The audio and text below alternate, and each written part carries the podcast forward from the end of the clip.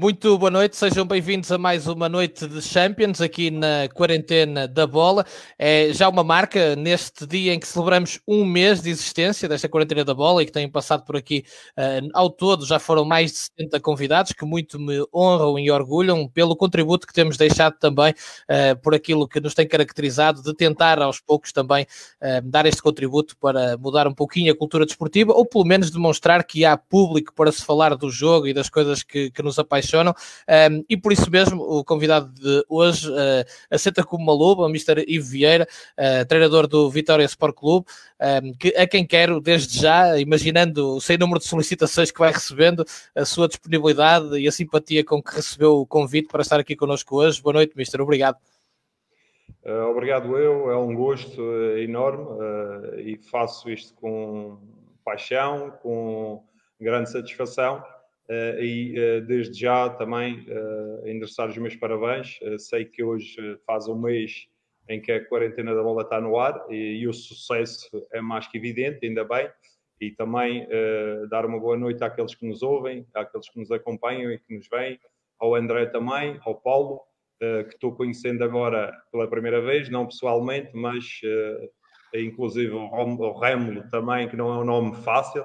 Agora, por ser uma noite de Liga dos Campeões, eu acho que é um pouco agressivo. Esse é o desejo de muitos treinadores, mas uh, há muito trabalho pela frente para que isso possa acontecer. Mas quem sabe um dia todos nós temos uh, direito à vida e a sonhar, e todos uh, devemos perseguir aquilo que são os nossos sonhos. E eu sou mais um apenas, e recebo este convite com bastante agrado, porque na realidade aqui fala-se de futebol, não pondo em causa todos os outros programas, eh, devemos respeitá-los uh, com dignidade, porque cada canal, cada uh, emblema, se pode assim dizer, conduz o programa perante a direção que quer.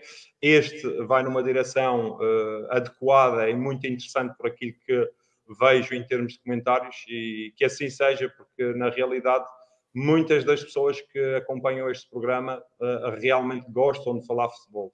Uh, e uh, jogar futebol, treinar o futebol, uh, estar dentro do futebol tem muito que se lhe diga. Não é apenas olhar para ele de uma forma muito supérflua e esperar que o resultado apareça ou chegar ao fim do jogo e perguntar quantos é que ficou e aí advém a felicidade ou não ou as frustrações daqueles que muitas vezes não têm sucesso. Por isso eu acho que o programa está muito bem indicado está muito bem orientado e tem tido uma repercussão enorme, o que também neste dia de aniversário é bom para alavancar cada vez mais aqueles que defendem este desporto maravilhoso. É, e o seu contributo e a sua ajuda, logo com essa introdução, já vai ajudar bastante. Nós temos aqui uma tradição, uh, Mister, na noite de Champions, gostamos de começar uh, a falar bem, muito bem do nosso convidado e a dizer o que é que gostamos mais no, no seu percurso, para depois. Falar mal, exatamente, exatamente colocar, colocar as perguntas mais difíceis depois.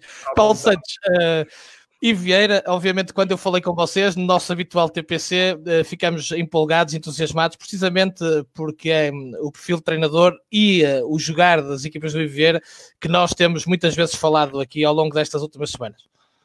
Precisamente, é, é, antes de mais, eh, saudar aqui todos, o André, o Remo, o, o Mr. Ivo, é, é isso que dizes, temos falado imenso aqui em alguns conceitos, como sejam a identidade eh, de, uma equipa, eh, o modelo de jogo, as ideias de um treinador, essa, a persistência numa ideia, independentemente de, daquele que é o adversário que, vamos defrontar, e de facto, se há equipa, que, que, se há equipas, aliás, que, que são uma evidência destas, destes predicados uh, são as equipas treinadas pelo Mister Ivo Vieira. E, e este, esta época então é, é, é por demais evidente, mas já lá vamos, é mais, mais em pormenor, mas de facto é uma honra e um privilégio podermos trocar ideias aqui e ouvirmos aquilo que o Mister tem para nos dizer, porque de facto,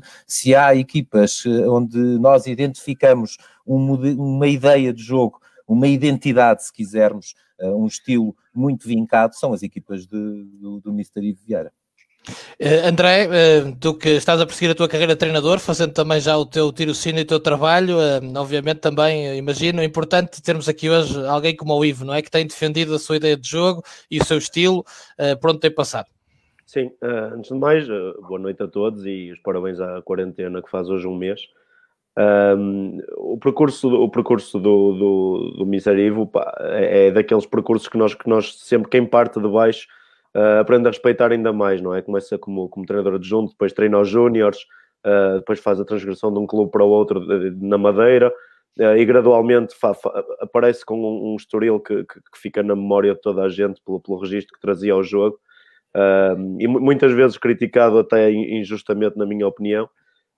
Mais recentemente, e, e, e conf, confessar aqui que, que mais recentemente comecei a prestar ainda mais atenção uh, com um super Moreirense, não é? Que ele foi um super Moreirense uh, o ano passado e que traz, que traz, que traz talvez o melhor Moreirense que, que, que eu já vi em termos de, de, modelo de jogo e traz também, e aqui também uh, parabenizar pelo, pelo, crescimento individual de muitos jogadores naquilo que é o, que é o modelo de jogo do, de, de, de Vieira, porque, porque temos falado aqui sempre que os jogadores só conseguem dar nas vistas individualmente se houver uma equipa atrás a funcionar e a equipa funciona, e a verdade é que há posições padrão, e falarei disso mais à frente, que o Mr. Ivo potencia mais, uh, como os médios, por exemplo, o PP, o Lomo, o Chiquinho, entre muitos outros que depois mais à frente poderei falar. Uh, e portanto, para mim também é um orgulho enorme estar aqui mais uma vez com, com, com o Raimel e com o Paulo, mas, mas acima de tudo, e como vão compreender, com um exemplo como treinador uh, dos mais entusiasmantes da nossa liga, que é, que é o Ivo Vieira. Ivo, pronto, aí está a nossa tradição. Agora podemos passar para as perguntas difíceis. Eu vou dar aqui o pontapé de saída, que não são nada difíceis, por assim são coisas que eu sei que também tenho enorme prazer em falar.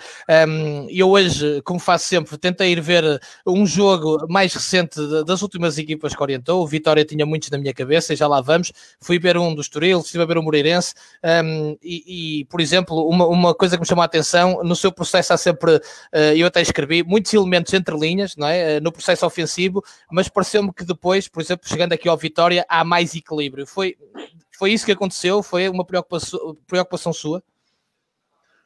Não, eu não mudei a minha forma de pensar o jogo, nem de elaborar o jogo, consoante os patamares eh, e os clubes que eu, que eu tive a oportunidade de, abraçar em termos de projetos e aquilo que eram os seus objetivos. Obviamente que é premente sempre e prioritário aquilo que são os objetivos eh, dos clubes e os resultados, e isso tem muito que se lhe diga. Eu também tive a oportunidade de acompanhar alguns programas e ouvi falar uh, em muita coisa e de muita coisa, uh, mas uh, tem sempre o se e, e o quando, e abre-se muitas aspas em tudo aquilo que se diz, mas sempre programas com grande interesse e grandes intérpretes cada um com a sua eh, maneira de ver o jogo, de interpretar o jogo, o treino, a preparação e tudo mais. inclusive, eu quero falar um bocadinho, e é para isso que aqui estamos, daquilo que sou eu. E eu não quero, de certa forma, fazer qualquer tipo de comparações.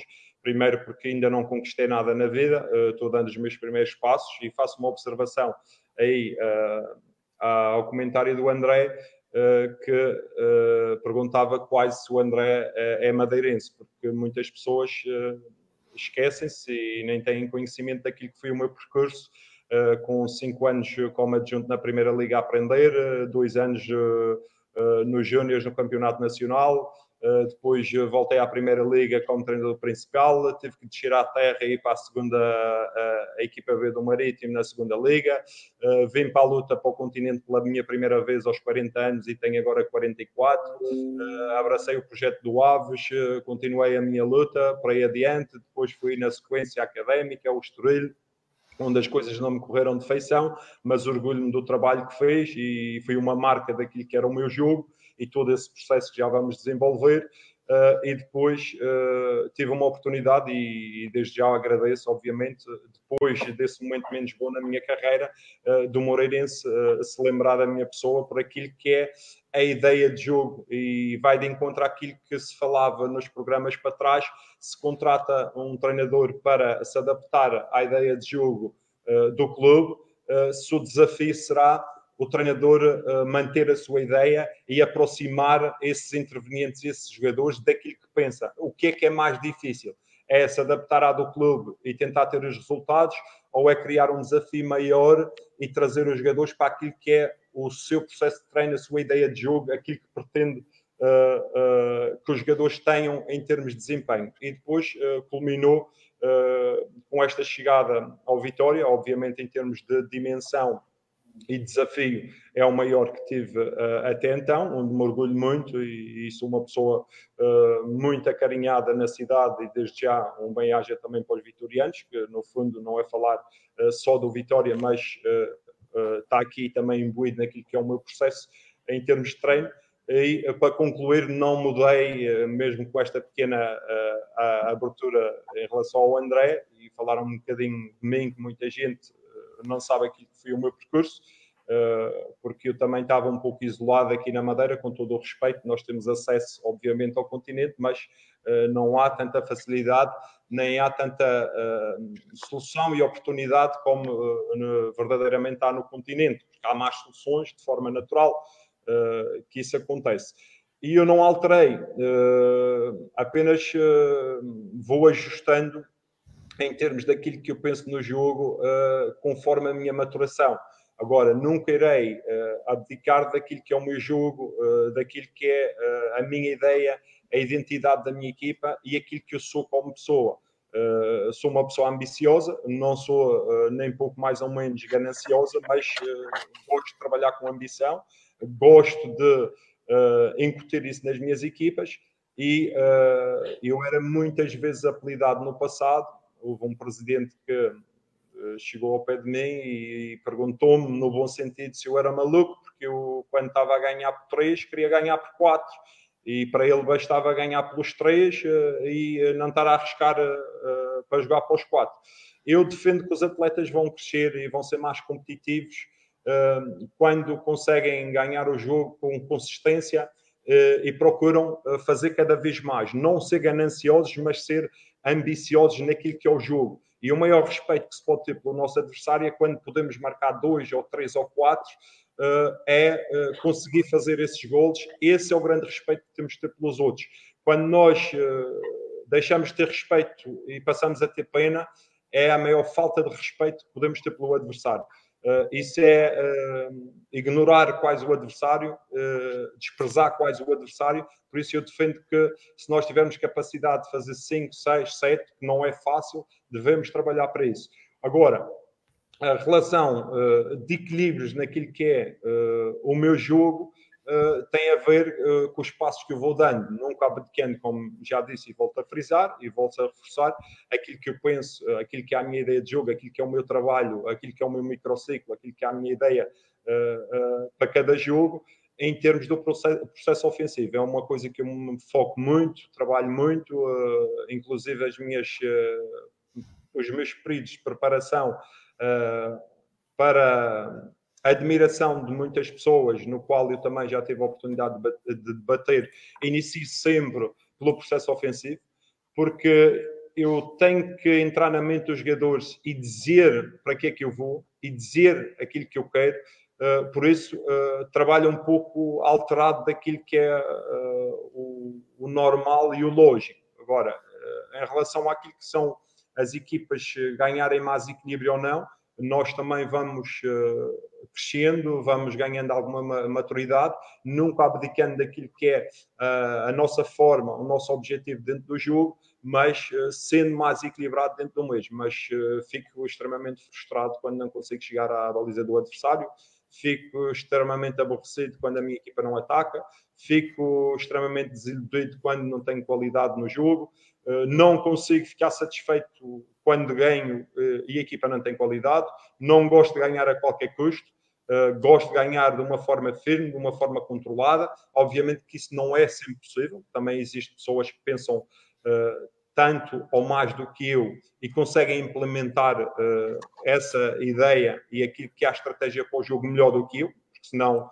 isto estava tudo ao contrário. Aqueles que estão em patamares superiores, obviamente, são aqueles que são mais competentes uh, e levando um bocadinho de arrasto esta questão da competição, uh, da, da, da, competência, perdão, muitas vezes alega-se que os treinadores alguns, eu acho que no CNS que é preciso ter aqui um, uma comparação muito real. Hoje o CNS é a nossa antiga segunda B, é muito competitiva, tem muita qualidade, há muito treinador de qualidade, há muito jogador de qualidade, mas muita gente chora em cima da oportunidade. Eu costumo dizer que todos nós temos oportunidades na vida. Os médicos, eh, os bancários, eh, os assistentes, os treinadores, todos nós temos a nossa oportunidade. Aquilo que tu vais fazer é que te vai fazer vingar e fazer com que as pessoas reconheçam realmente tu uh, tens essa qualidade.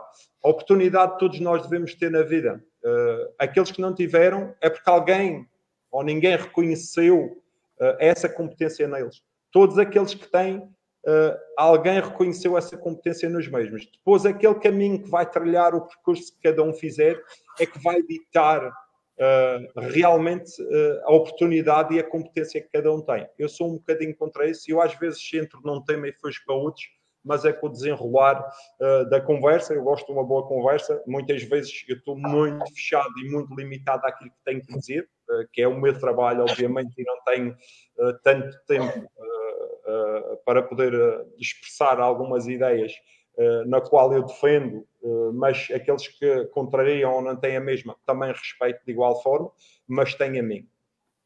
Eu já vou ao Paulo, aliás, fazemos sempre isto eu, André, e eles também uh, lhe vão lançar de certeza algumas questões, alguns desafios.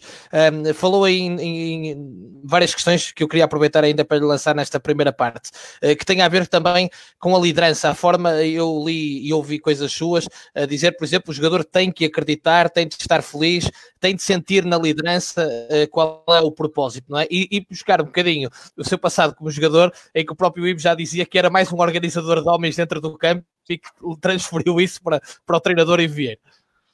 Sim, de forma natural. Eu nunca fui um jogador de eleição. Uh, houve um jornal qualquer que escreveu em relação ao meu historial. Eu, na realidade, cheguei a jogar na Primeira Liga.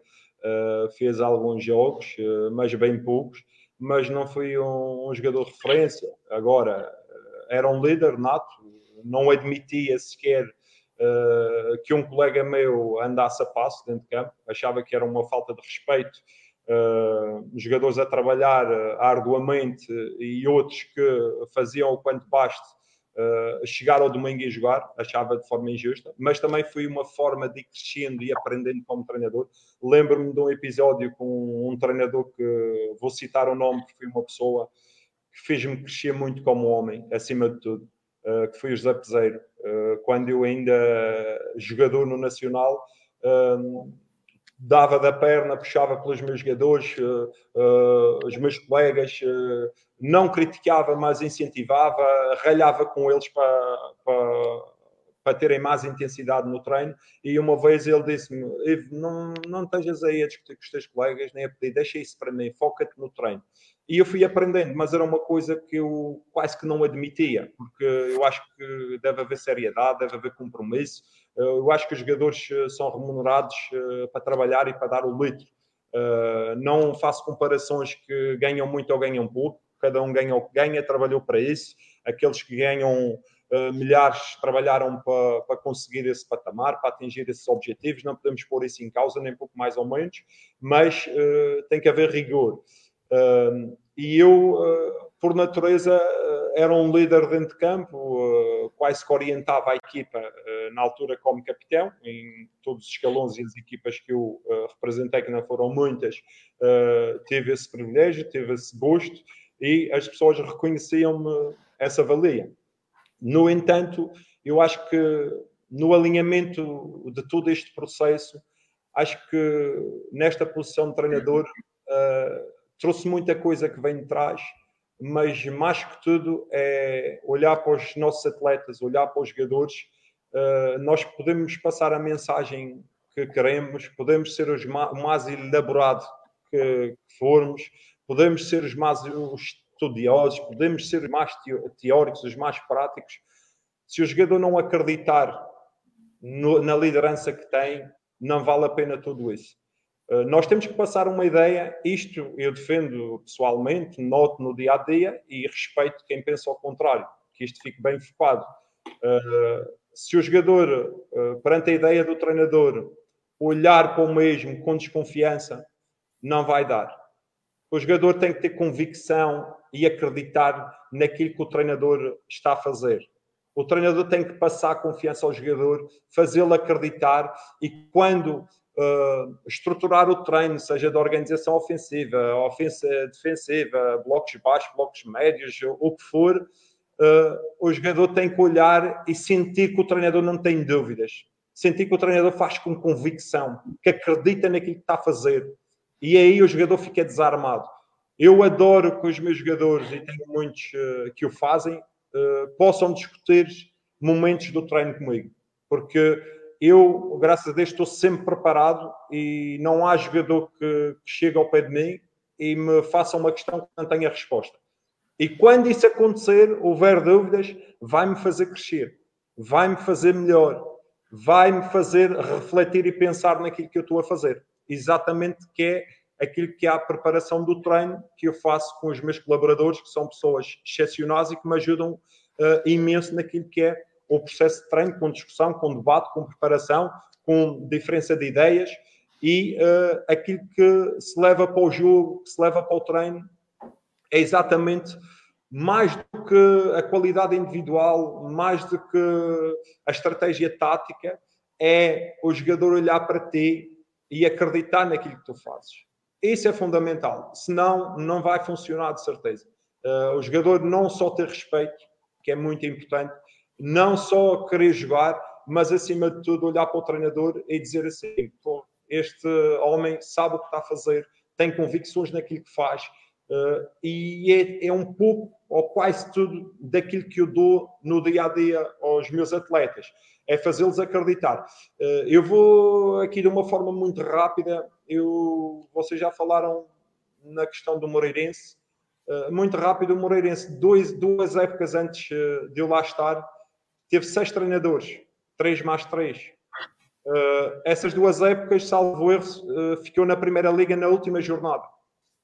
E o ano passado não tinha uma equipa muito diferente de outros anos. De outros anos. Eu lembro-me a equipa que ganhou a taça da Liga, tinha um plantel fantástico com Geraldes e, e, e o Reboches e uh, tantos deles com qualidade que andam por aí e em bons clubes, mas era a mentalidade e isto tem a ver com aquilo que o treinador leva, com aquilo que o treinador uh, quer incutir, não é no clube, é nos jogadores. Independente daquela nossa primeira abordagem, se eu vou para me adaptar ao clube ou se eu vou para defender a minha ideia e trazê-los para a minha ideia. Eu tive no outro clube fui à Académica, muito rápido. Uh, a Académica andou 10 anos a jogar para não perder. Eu, quando cheguei à Académica, os jogadores disseram: Mister, esta ideia é fantástica, a nível de treino, a nível de objetivo, as linhas subidas, a expressão alta, mas a gente não consegue jogar assim. Vão conseguir. Eu tinha um central que passava a bola e caminhava no campo. A bola estava já quase dentro da, da, da área do adversário e ele ainda estava a meio do meio campo. Eu pensei, tu passas e corres, passas e corres para encurtar a equipa. E fui criando esses hábitos. Isso não se faz num dia, não se faz numa semana, faz-se em meses, é verdade mas eu acho que é fundamental passar tudo isto para os jogadores, tentar implementar isso em jogo. E o pior que tu podes fazer é treinar uma ideia uh, e te enganares a ti próprio, que é vamos trabalhar linhas altas, vamos atacar a baliza do adversário, vamos jogar curtos, vamos tirar o espaço e ao domingo faças uma mensagem completamente ao contrário, que é vamos baixar linhas, uma linha média baixa, vamos jogar em transição. Os vários momentos de jogo são completamente, são todos importantes dentro do mesmo. Agora, se tu levas uma ideia, se tu tens uma convicção, se tu tens um objetivo que trabalhas durante meses, trabalhas durante semanas, semanas, tu deves dar consistência ao mesmo. E não é a primeira que tu levas na cabeça que vais desistir. Eu normalmente deixo na gíria quem desiste são os fracos nós não devemos desistir. Eu já perdi por 6 eh, na luz, já perdi por 3, já perdi por 2, já perdi por 5, mas não desisti da minha ideia. Eu defendo que cada treinador deve ter a sua ideia. Uh, o ganhar não tem que ser sempre da mesma forma e nós temos que tirar o chapéu a quem sabe ganhar de formas variadas. Obviamente, nós não somos todos iguais, não pensamos da mesma forma e temos que respeitar aquilo que é a ideia dos outros. Mas naquilo que é a nossa, individualmente, nós temos que defendê-lo. Se nós formos treinadores camaleão, não sei se será uh, benéfico para os jogadores a alternância uh, de, de, de, ideia de jogo. De sistema, tudo bem. Uh, de se adaptar de quando em vez ao adversário em alguns momentos, perfeito. Agora, a alternância constante daquilo que eu posso ser como pessoa, eu tenho um caráter bem vincado, tenho uma personalidade. É quase como fazer uma identidade pessoal. Se eu tiver a alterar, se eu não mudar o meu caráter a cada semana, as pessoas vão dizer que eu sou uma pessoa que tem muita variabilidade naquilo que faço. Agora, se houver capacidade de um treinador fazer essa variabilidade, não adaptação, semana a semana, é, está num patamar acima da lua. E eu acho que muitas vezes aqui no programa Uh, eu ouvi alguns, uh, falou-se no Guardiola, falou-se no Klopp, eu peço perdão, mas não vamos uh, falar de coisas incomparáveis. os intervenientes são completamente diferentes, o contexto é completamente diferente, a questão financeira é exorbitante, não queiram. Não é comparável. Eu não, consegui, não consigo falar nesses treinadores, porque eles estão num patamar muito acima que eu não consigo atingir. Uh, a ideia de jogo deles provavelmente não vai diferir muito daquilo que é a nossa, porque nós, treinadores portugueses, têm muita qualidade. O que faz a diferença são os intervenientes. Não tenham, não tenham dúvidas alguma. Um, Paulo, uh, a oportunidade para lançares o desafio que entender sobre algum jogo específico ou que seja ao Mr. Vieira para comentar o que já foi aqui dito. É, não, eu foi muita coisa dita e muita coisa interessante. Eh, eu pegava em algumas eh, das coisas que foram ditas pelo Mr. Eve, nomeadamente uma questão que me parece pertinente e que tem muito a ver com aquilo que eu considero ser uma das maiores fragilidades do futebol português. Eh, e digo isto, já, já tive a oportunidade de dizer também noutros, noutros contextos, com, com, com muita gente a ouvir, e, e digo sem qualquer problema um, o grande, um dos grandes problemas para mim é de facto um, uh, ah, o dirigismo, o dirigismo. Uh, e um, uma visão, por vezes, algo obtusa uh, que os nossos dirigentes têm relativamente à, àquilo que é o futebol e, e à forma como se deve olhar para, para a gestão de um clube e, e, nomeadamente no que se refere mais especificamente a um clube de futebol, a uma equipa de futebol. E, e o Mr. Ivo dizia há pouco, deu o caso, falou no caso do Moreirense, que teve aquela rotação de treinadores absolutamente inacreditável. E, e, não, enfim, a história do futebol português, eh, desde sempre, está repleta de, de situações eh, semelhantes a essa. Eh, e o Mr. Ivo também disse que a questão de se eu chego a um clube, eu tenho que pensar se me vou adaptar ao clube ou se vou lá e vou defender a minha ideia. E, e, portanto, pegando nestas duas, nestas duas afirmações muito interessantes, uh, eu, eu, perguntava ao, ao Mr. Ivo que se uh, isto não é uma dificuldade acrescida, e, de, e desde já uh, aproveito para, na senda daquilo que foi a introdução, mais uma vez fazer aqui um elogio, porque de facto, olhando para, aquele, para aquilo que é o percurso do, do, do Ivieira no futebol, de facto, não se vê uma diferença uh, grande naquilo que é uh, a, a, sua ideia de jogo, seja no Estoril, seja no Moreirense, seja no, no, no, Vitória, que foram os três clubes que eu acompanhei mais de perto, não acompanhei tanto o Marítimo uh, B. Um, se este, este não é um grande desafio que se coloca ao treinador português, de uma maneira geral, agora não vou centrar a questão no Mr. Eve, estou a falar de uma maneira geral, se este não é de facto um grande desafio porque eh, nós vemos que não há qualquer ideia uh, na maior parte dos, dos, dos, dos dirigentes. Uh, Muda-se de treinador e muitas vezes muda, mudam de um treinador que tem uma ideia de jogo uh, completamente diferente daquela que é a ideia de jogo do treinador que lhe vai suceder. aliás, a palavra projeto é talvez das palavras no futebol mais violentadas que existem. Porque fala-se em projeto, projeto, projeto, e ninguém, na verdade, sabe o que é o projeto. Um, e, e, de facto, esta é uma questão que me parece pertinente e que, e que, eu acho que é talvez aquela que faz com que o futebol português não se afirme de uma forma mais um, pujante no, no, contexto internacional. Porque nós atualmente temos boas escolas de jogadores, temos bons jogadores, temos excelentes treinadores, mas falta qualquer coisa, falta qualquer coisa. E, e de facto, o Vitória, esta época, na Europa, teve uma prestação absolutamente. Uh, eu fiquei maravilhado com aquilo que vi e, e, e fez-me lembrar outros tempos. Ainda recentemente uh, recordei aqui um Bolonenses dos anos 80 do Marinho Pérez que, que, que, encheu o Restelo, provavelmente algo que não vamos voltar a ver tão depressa ou nunca mais. e de facto, nessa altura havia equipas que apareciam, não, o Marítimo, o Marítimo teve grandes prestações europeias e atualmente episodicamente tivemos um Braga na, na, na, final da taça, da taça da Liga Europa, eh, lá vamos tendo uma ou outra prestação, mas pronto, e, e com isto tudo já, já coloco aqui algumas questões que me parecem. Que me parecem bem, Vamos ouvir, ainda hoje de tarde esteve cá o João Tralhão, o Pedro Bolso, o André da Vida, dizer precisamente isso, que às vezes sentem que estão a ser julgados por alguém que não percebe propriamente o jogo, mas uh, a questão é do Paulo. Vamos ouvir o Mr. Ivo e depois vamos ao André. Uh, eu vou falar uh, linguisticamente uh, aquilo que é o futebol, para as pessoas que estão em casa, que percebem de uma forma mais fácil, sem grandes termos, que eu também não sou uma pessoa com grande formação, porque a vida não me proporcionou isso e, e tive que me adaptar e, e fugir da escola, se assim se pode dizer, aos 15 anos, para poder sustentar a, a família. E orgulho-me disso. Uh, isto é muito simples. Uh, e contextualizando eh, nesta frase que eu disse, eu estou cá em casa e alguém uh, lembra-se do Ivieira e diz assim: vamos contratar o Ivieira. mas o Ivieira, como é que joga? O que é que faz? Joga desta forma, desta, desta e desta. Ok.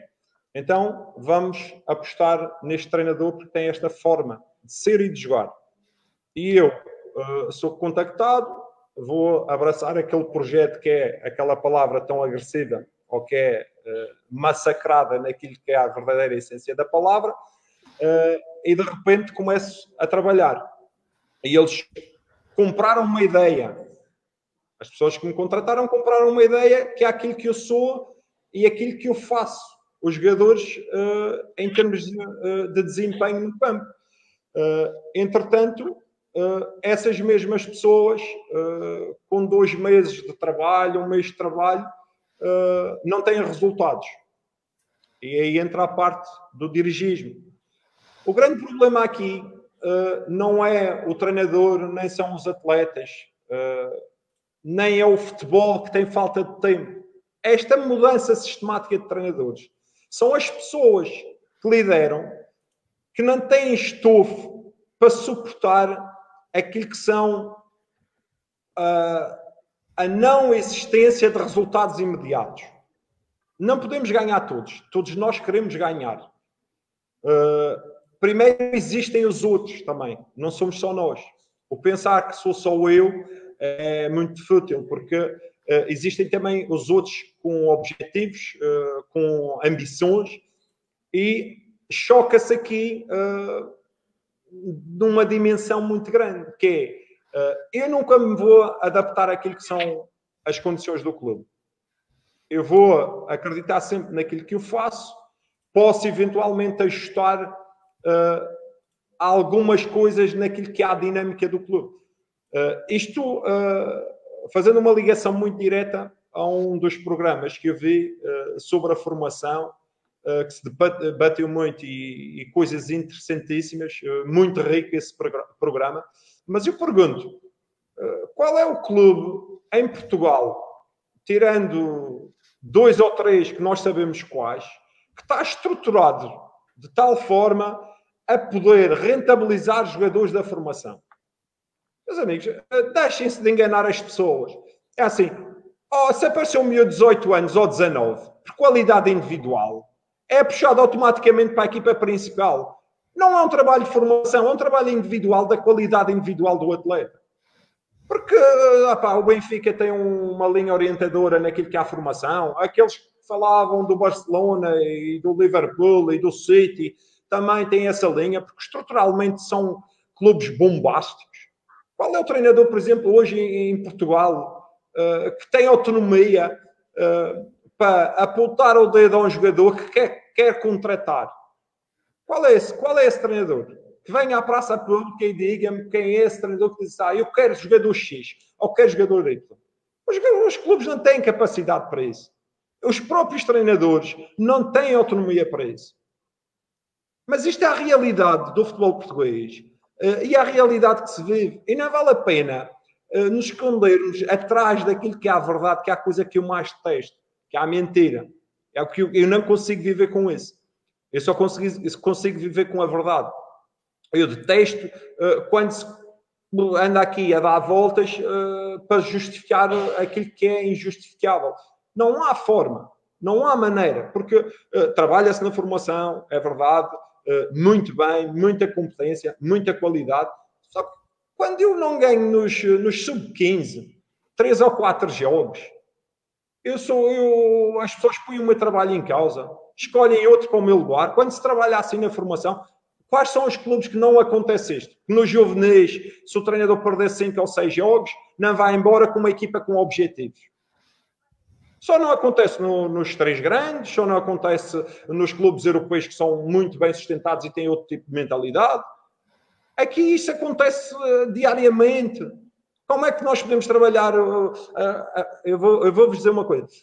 As pessoas, eu não tenho muito contacto com, com as pessoas da formação, seja em qualquer clube. Eu gosto de acompanhar, de ver, mas não estabeleço grandes contactos. Admito isso. Mas eu tenho uma admiração uma admiração tão grande para as pessoas que trabalham com os sub-10, com os sub-8, com os sub-15, porque eu nunca faria isso na vida. Eu adoro pescar. Eu vou para a pesca. Eu consigo apanhar aí uma brocha para dar tinta numa parede. Eu vou dar tinta numa parede. Eu não tenho a paciência. E vejo que essas pessoas não são valorizadas. E já não vou falar nos pais, nem nos tios, nem, não, nem, nem sequer, nem vale a pena, porque senão vamos nos matar aqui nem sequer vale a pena entrar aí. É os próprios, os próprios clubes não estão estruturados para deixar uh, o treinador dos sub-8 e os de sub-7 e os sub-12 e os sub-15 fazer um trabalho consistente uh, para poder ter frutos num futuro uh, a médio e longo prazo. Está porque as pessoas querem ganhar, as pessoas só pensam na vitória, as pessoas só querem. Eu gosto imenso de ganhar, mas eu defendo que ganhar sem reconhecimento, para mim vale zero. Porque eu acho que os, os, meus jogadores, você citou no início o Chiquinho, o Lamo, os Pepeias, uh, mas não sei quem, alguns que, que, foram aparecendo por aí, e, e de outros clubes, eles uh, atingem a excelência por quê? Quem olha para eles, olha porquê? Porque eles ganharam ou porque eles têm qualidade? Porque a equipa somou três pontos ou porque ele teve um grande desempenho? O TAP soube, como título de exemplo, o Vitória não está, e eu admito, a fazer um campeonato excepcional. Para fazer um campeonato excepcional, tínhamos bom, muito bom, tínhamos que estar neste momento em terceiro. Na pior das hipóteses, em quarto, que é difícil, mas isso é que era muito bom. Excepcional, era mais para cima, que não é nada fácil. Mas quem reconheceu capacidade no, no, no TAP Soba para pagar 18 milhões foi pela qualidade do jogador, pela qualidade que se dá ao jogo. E as pessoas não olham para a qualidade, não olham pelo processo daquilo que é o jogo. O que é que é para o jogo? Como é que eu vou tirar benefícios? Como é que eu vou levar os vitorianos ao estádio? É empolgando no jogo, é criando situações de golo, é tendo mais vezes a bola, é tendo mais oportunidades de golo, ou é ganhando um zero só com uma oportunidade e sendo massacrado? No fundo, é, é um pouco é, é, um pouco deste que eu, que eu defendo e não consigo perceber. Uh, uh, não é pensar de outra forma, que todos temos direito a pensar uh, da forma que queremos, mas eu vejo as coisas assim. Então, em relação a este processo de, de formação, é muito complexo, é muito confuso naquilo que é a ligação da formação com, com com, o plantel principal de cada clube, eu acho que as pessoas não têm espaço para isso. E nós mesmo, nas equipas principais, mas não é isto, não é uma queixa, nem é um, nem é um desalento. Isto é a realidade do futebol português. Mesmo nos clubes grandes, que não, não são clubes que eu tenha qualquer tipo de, de relacionamento, não é fácil um treinador indicar um jogador, porque quando se indica, indica-se bons, pela falta de capacidade financeira dos clubes. Porque não, não há essa possibilidade. Não há é, esses argumentos em termos financeiros e estruturais para poder ir buscar jogadores que os treinadores possam pedir. Se tivermos dois jogadores equilibrados em termos financeiros, que podem, pode ser execuível a contratação de algum deles, tudo bem. Mas se for eh, valores já exorbitantes ou acima daquilo que é o taxado ou aquilo que é a norma em Portugal, está fora de hipótese, completamente fora de hipótese. Depois, uma outra questão que eu já não me. Relação... Qual era, Paulo? Não, uh, basicamente era a mesma ligada. Era a questão, de, no fundo, da, da estabilidade, mas e, e, a questão da, do, da estabilidade e, de, e da, da, afirmação da, da, ideia num clube uh, que porventura coloca alguns obstáculos face à sua, à sua dimensão, lá está, essas questões, essas limitações de ordem financeira, ou ao facto de, de haver uma pressão muito grande pelo resultado imediato, que é o que eu acho que acontece na maior parte de, dos exemplos, não é? Na, na maior parte dos casos. Uh, mas uh, é, como é que um treinador que, que quer assumir essa ideia de jogo, essa identidade naquele clube, uh, contorna por vezes este, estes obstáculos que, que, existem mais estruturais dentro do próprio clube, seja a direção, sejam as limitações financeiras, enfim. Era muito, muito Isso é pertinente, essa questão. Uh, eu vou dar uma resposta muito rápida. Uh, sejam como eu.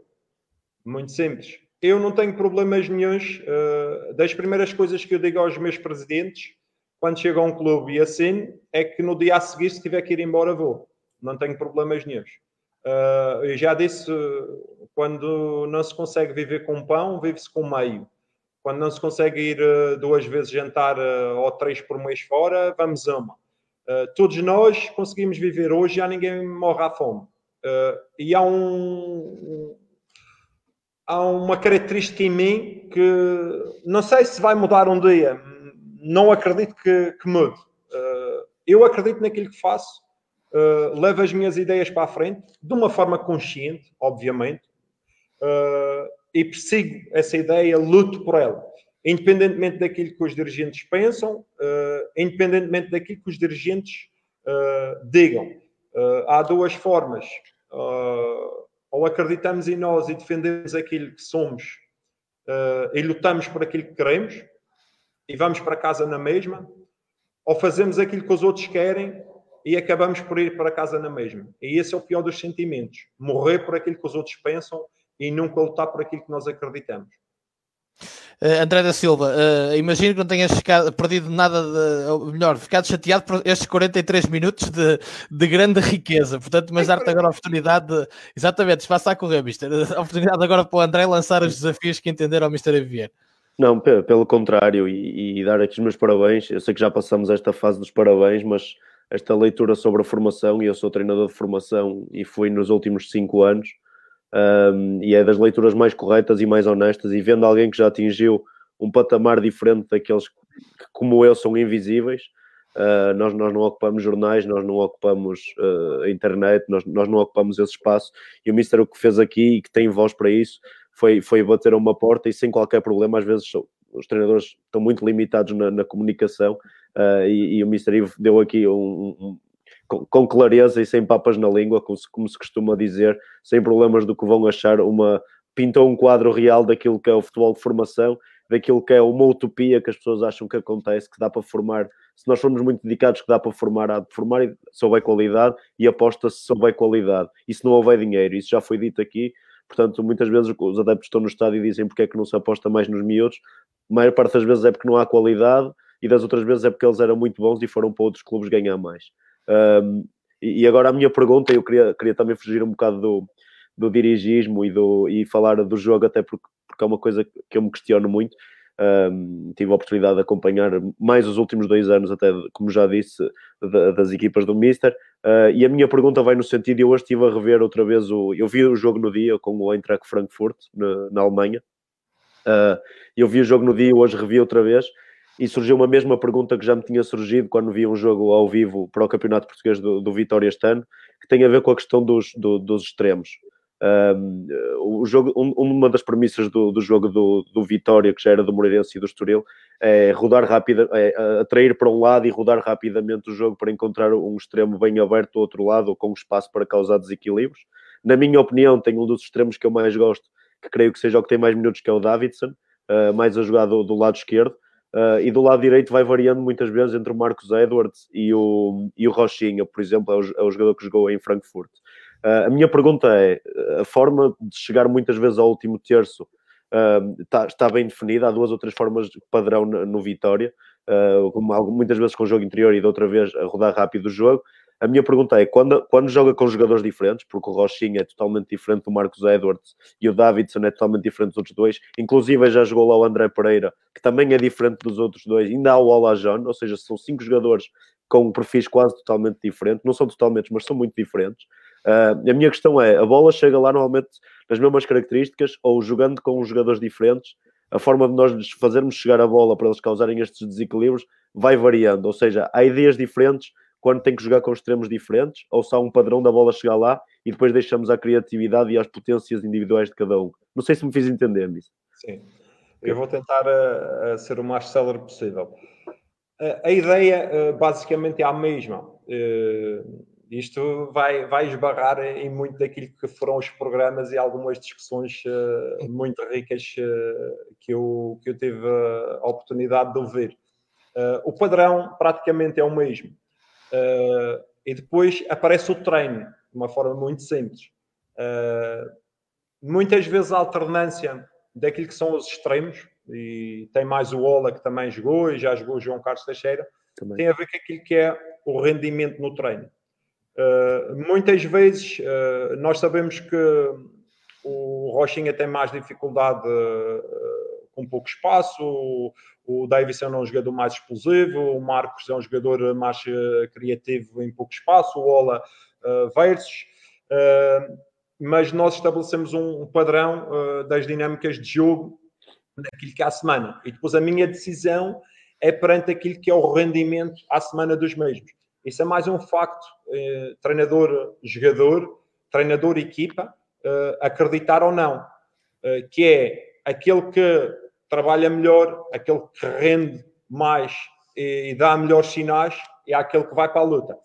As minhas equipas normalmente, e vai também de encontro àquilo que o, o, o Paulo uh, salientou há pouco, uh, de forma progressiva em todas as equipas que eu passei, uh, o padrão é aquele, a forma é aquela, a ideia está lá, porque todos os meus jogadores trabalham essa mesma ideia e praticamente têm essa mesma oportunidade. Eu não fecho a equipa com 11 e os outros acabaram.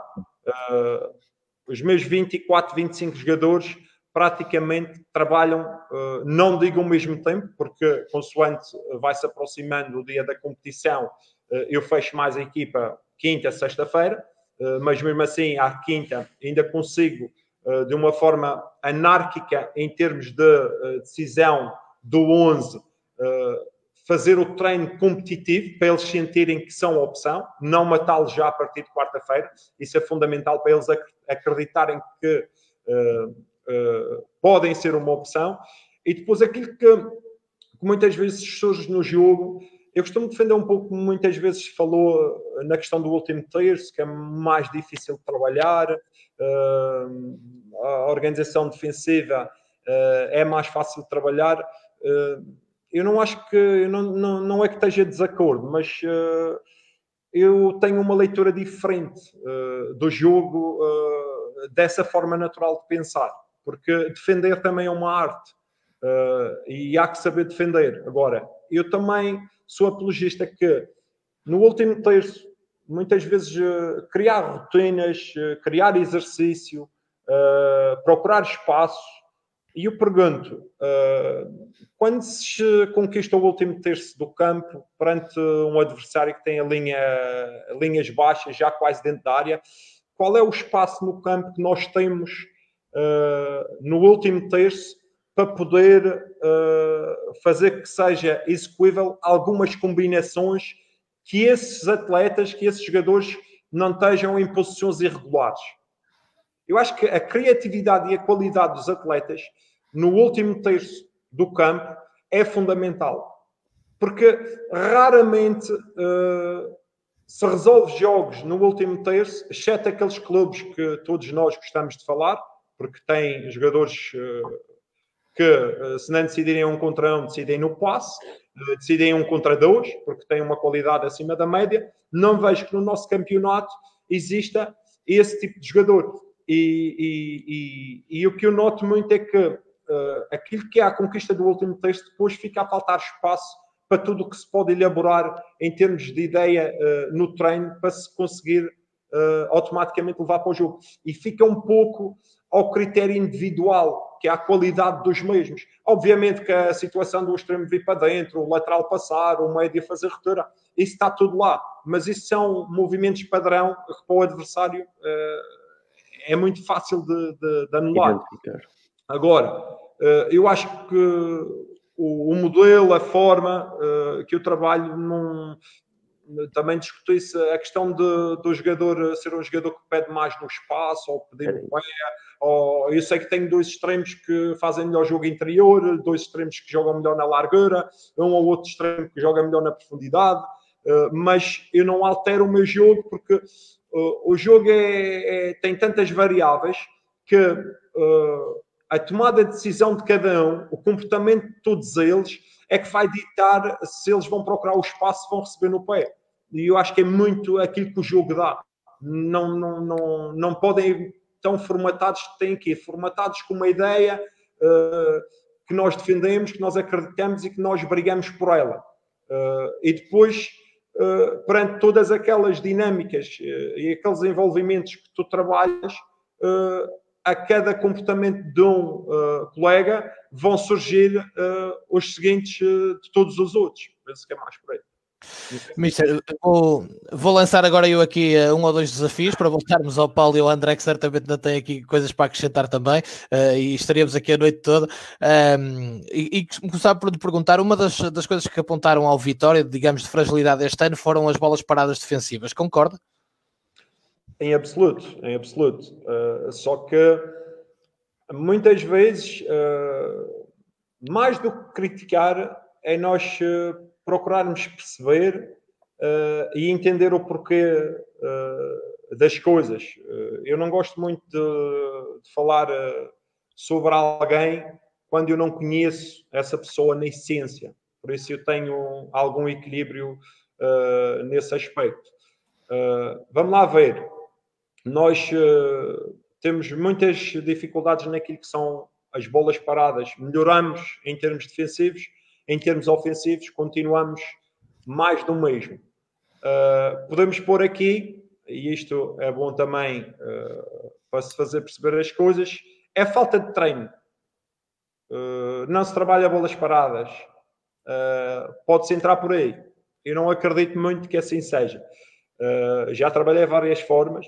Se há aspectos evidentes do jogo a finalização, a organização defensiva, ou os duelos, ou a agressividade, ou a intensidade, eh, que se nota e se vê a olhos vistos que é um déficit da equipa, naturalmente qualquer um treinador eh, trabalha de uma forma natural. Por isso, muita gente que normalmente pode ver uh, as coisas com uma direção uh, distorcida daquilo que é a realidade do futebol, é difícil de entender. Uh, Agora, nós temos que uh, ir ao cerne da questão. Quais são os jogadores que o Vitória tem, ou que a minha equipa tem, que são fortes em duelos aéreos? Esta, esta é a grande pergunta que as pessoas não fazem. As pessoas dizem é que o, o Vitória tem problemas nas bolas paradas. Mas o Vitória tem dois centrais que são muito agressivos nas bolas paradas. Tem dois centrais que são fortes nas bolas paradas, mas não são agressivos nas bolas paradas como algumas equipas estão dotadas de jogadores agressivos nas bolas paradas. O, Vitória tem um 6 agressivo, quase do PP, eh, no jogo aéreo. O Vitória tem um ponta de lança agressivo no jogo aéreo. Tem um lateral. Epá, não me parece que tenha. Agora, eu tento esbater isto com o posicionamento defensivo e a concentração daquilo que uh, eles têm que ter em cada momento do jogo, exclusivo nas, nos esquemas táticos. Agora, ofensivamente, tu podes treinar. Há coisas que tu treinas, há coisas que tu repetes, uh, há coisas que tu insistes, mas tu não podes dar a alguns atletas aquilo que eles não têm. Não podes.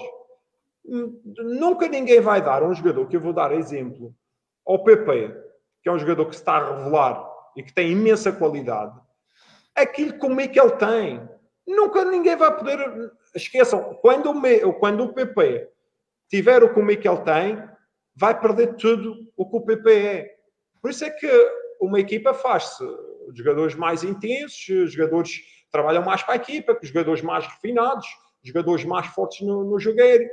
Eu, por exemplo, defrontei adversários que tenham dois centrais fortes no jogo aéreo, quem jogou com dois ponteiros de lança fortes no jogo aéreo, um 6 forte no jogo aéreo. Já são cinco.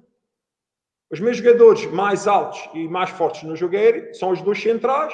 O meu ponta de lança é um jogador mais eh, de procurar a bola no espaço, não é um ponta, aquele ponta de lança tradicional. Tem o João Pedro, que esse sim, mas não é uh, uh, chamado constantemente a jogar como o Bruno Duarte e como o Léo foi são jogadores que não são jogadores fortes, são fortes na finalização, numa situação de envolvimento cruzamento para meter a bola na baliza, mas para fazer um duelo homem a homem, para ir lá em cima e fazer o duelo, não são fortes. Não tem um 8 com essas características.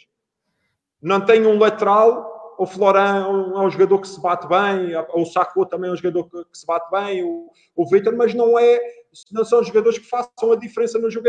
E isso tem muito a ver com as características e a altura que a equipa tem.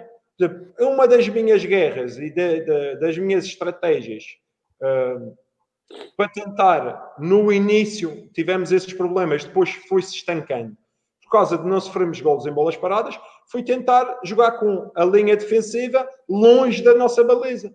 Porque enquanto mais perto do guarda-redes, pior era para nós.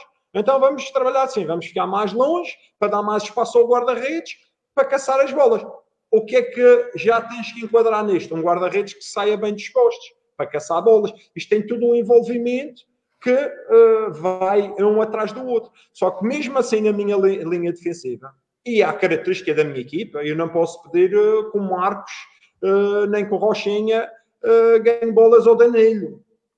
Eu vou dizer a eles para disputar as bolas com eles, mas ganhar vai ser difícil. Eu lembro-me um jogo que fiz ainda o ano passado, uh, contra o Porto. Estou a dar esse exemplo. Uh, que o Porto só tinha o Pepe, o Militão, o Marega, o Soares, o Danilo e mais não sei quem. Quer dizer, como é que se contraria eh, estes homens no jogo aéreo? Não é fácil. E isso tem a ver também com a característica uh, dos jogadores. Se são jogadores fortes no jogo aéreo, se não são, se a equipa tem altura, se não tem. Há muito, muito muito clube, para não dizer treinador, ok? Que estrategicamente aposta muito nas bolas paradas.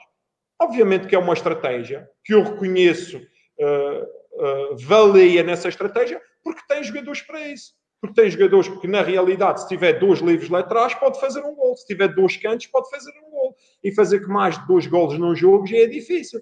E a realidade é que nós temos que ver aquilo que temos em mãos isso na realidade temos capacidade para. Agora, vamos arranjar estratégias para tentar contrariar esse déficit que a nossa equipa tem. Agora, que na realidade nós temos que reconhecer e ser bem conscientes, a minha equipa não é uma equipa de jogo aéreo, não é uma equipa forte no jogo aéreo. Ah, e isso trabalha-se, repete-se, mas há coisas que podem ficar eh, meses a trabalhar que não se vai conseguir.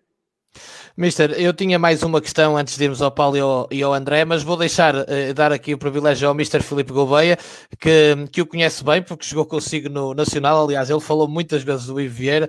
Nós trabalhamos, tive o privilégio de trabalhar com o Filipe no Boa Vista, e ele uh, diz, ou seja, Ficamos em quarto lugar do Nacional da Madeira com um treinador que se chamava Casimiro Mior. A pergunta é neste sentido, Ivo, o que é que nós treinávamos? Não, treinávamos muita coisa. Eh, eu conheço bem o Gouveia, eh, nós eh, desfrutamos e partilhamos o mesmo balneário.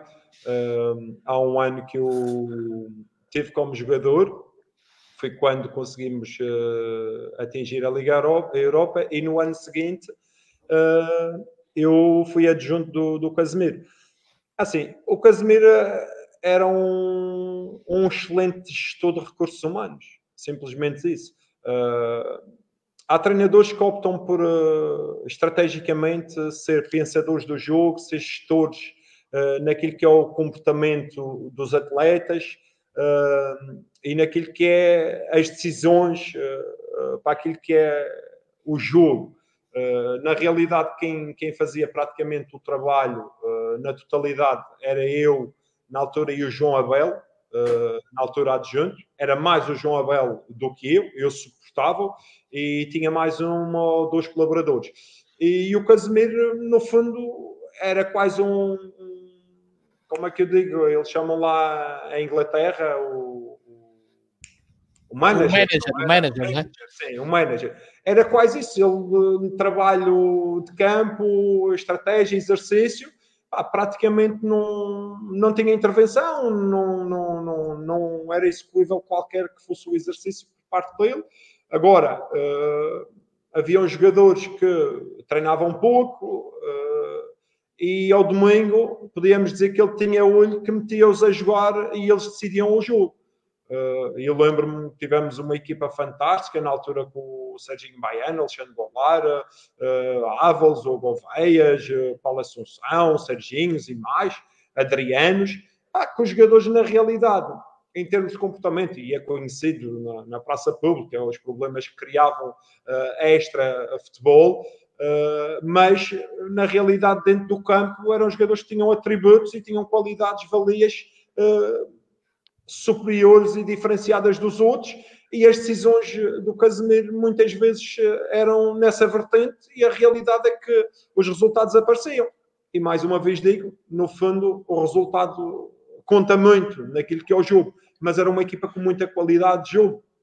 No entanto, eh, eu não considero que, e nem posso apelidar, nem um pouco mais ou menos, e era deselegante da minha parte, estar aqui uh, a apelidar ou a fazer comparações em termos de uh, capacidade uh, de orientação ou de treino de um colega meu, neste momento, que foi meu, meu, meu líder como treinador e depois eu fui colaborador do mesmo enquanto adjunto. Agora, é uma estratégia que ele tem que, perante os resultados que obteve, eh, nós temos que meter a nossa viola ao saco e engolir. Agora, é, vocês que estão dentro do futebol sabem que existem treinadores, uns que são muito bem organizados uh, em termos de metodologia do treino perfeito, uh, mas em termos de liderança não são assim tão fortes. Outros têm uma liderança fortíssima, mas em termos de conhecimento do jogo não são assim tão bons. E essa variabilidade que cada ser tem individualmente que lhes faz uh, progredir na carreira ou não, uh, de uma forma muito simples. Ora bem, vamos então uh, ao Paulo Santos novamente. Paulo, o que é que queres colocar agora ao Mister? Ah, eu, para já, quero, quero dizer que acho que este Vitória, eu não queria falar muito no Vitória, porque o Mister está a trabalhar agora no Vitória e, portanto, obviamente. Eu não tenho segredos, não. não. É, é, porque é uma questão que muitas vezes no, no, futebol português vem, vem muito à baila, que é um, não podemos jogar com dois criativos porque, por causa do equilíbrio. Um, e, e, o Vitória é, para mim, uma daquelas equipas que, que contraria esta, esta ideia.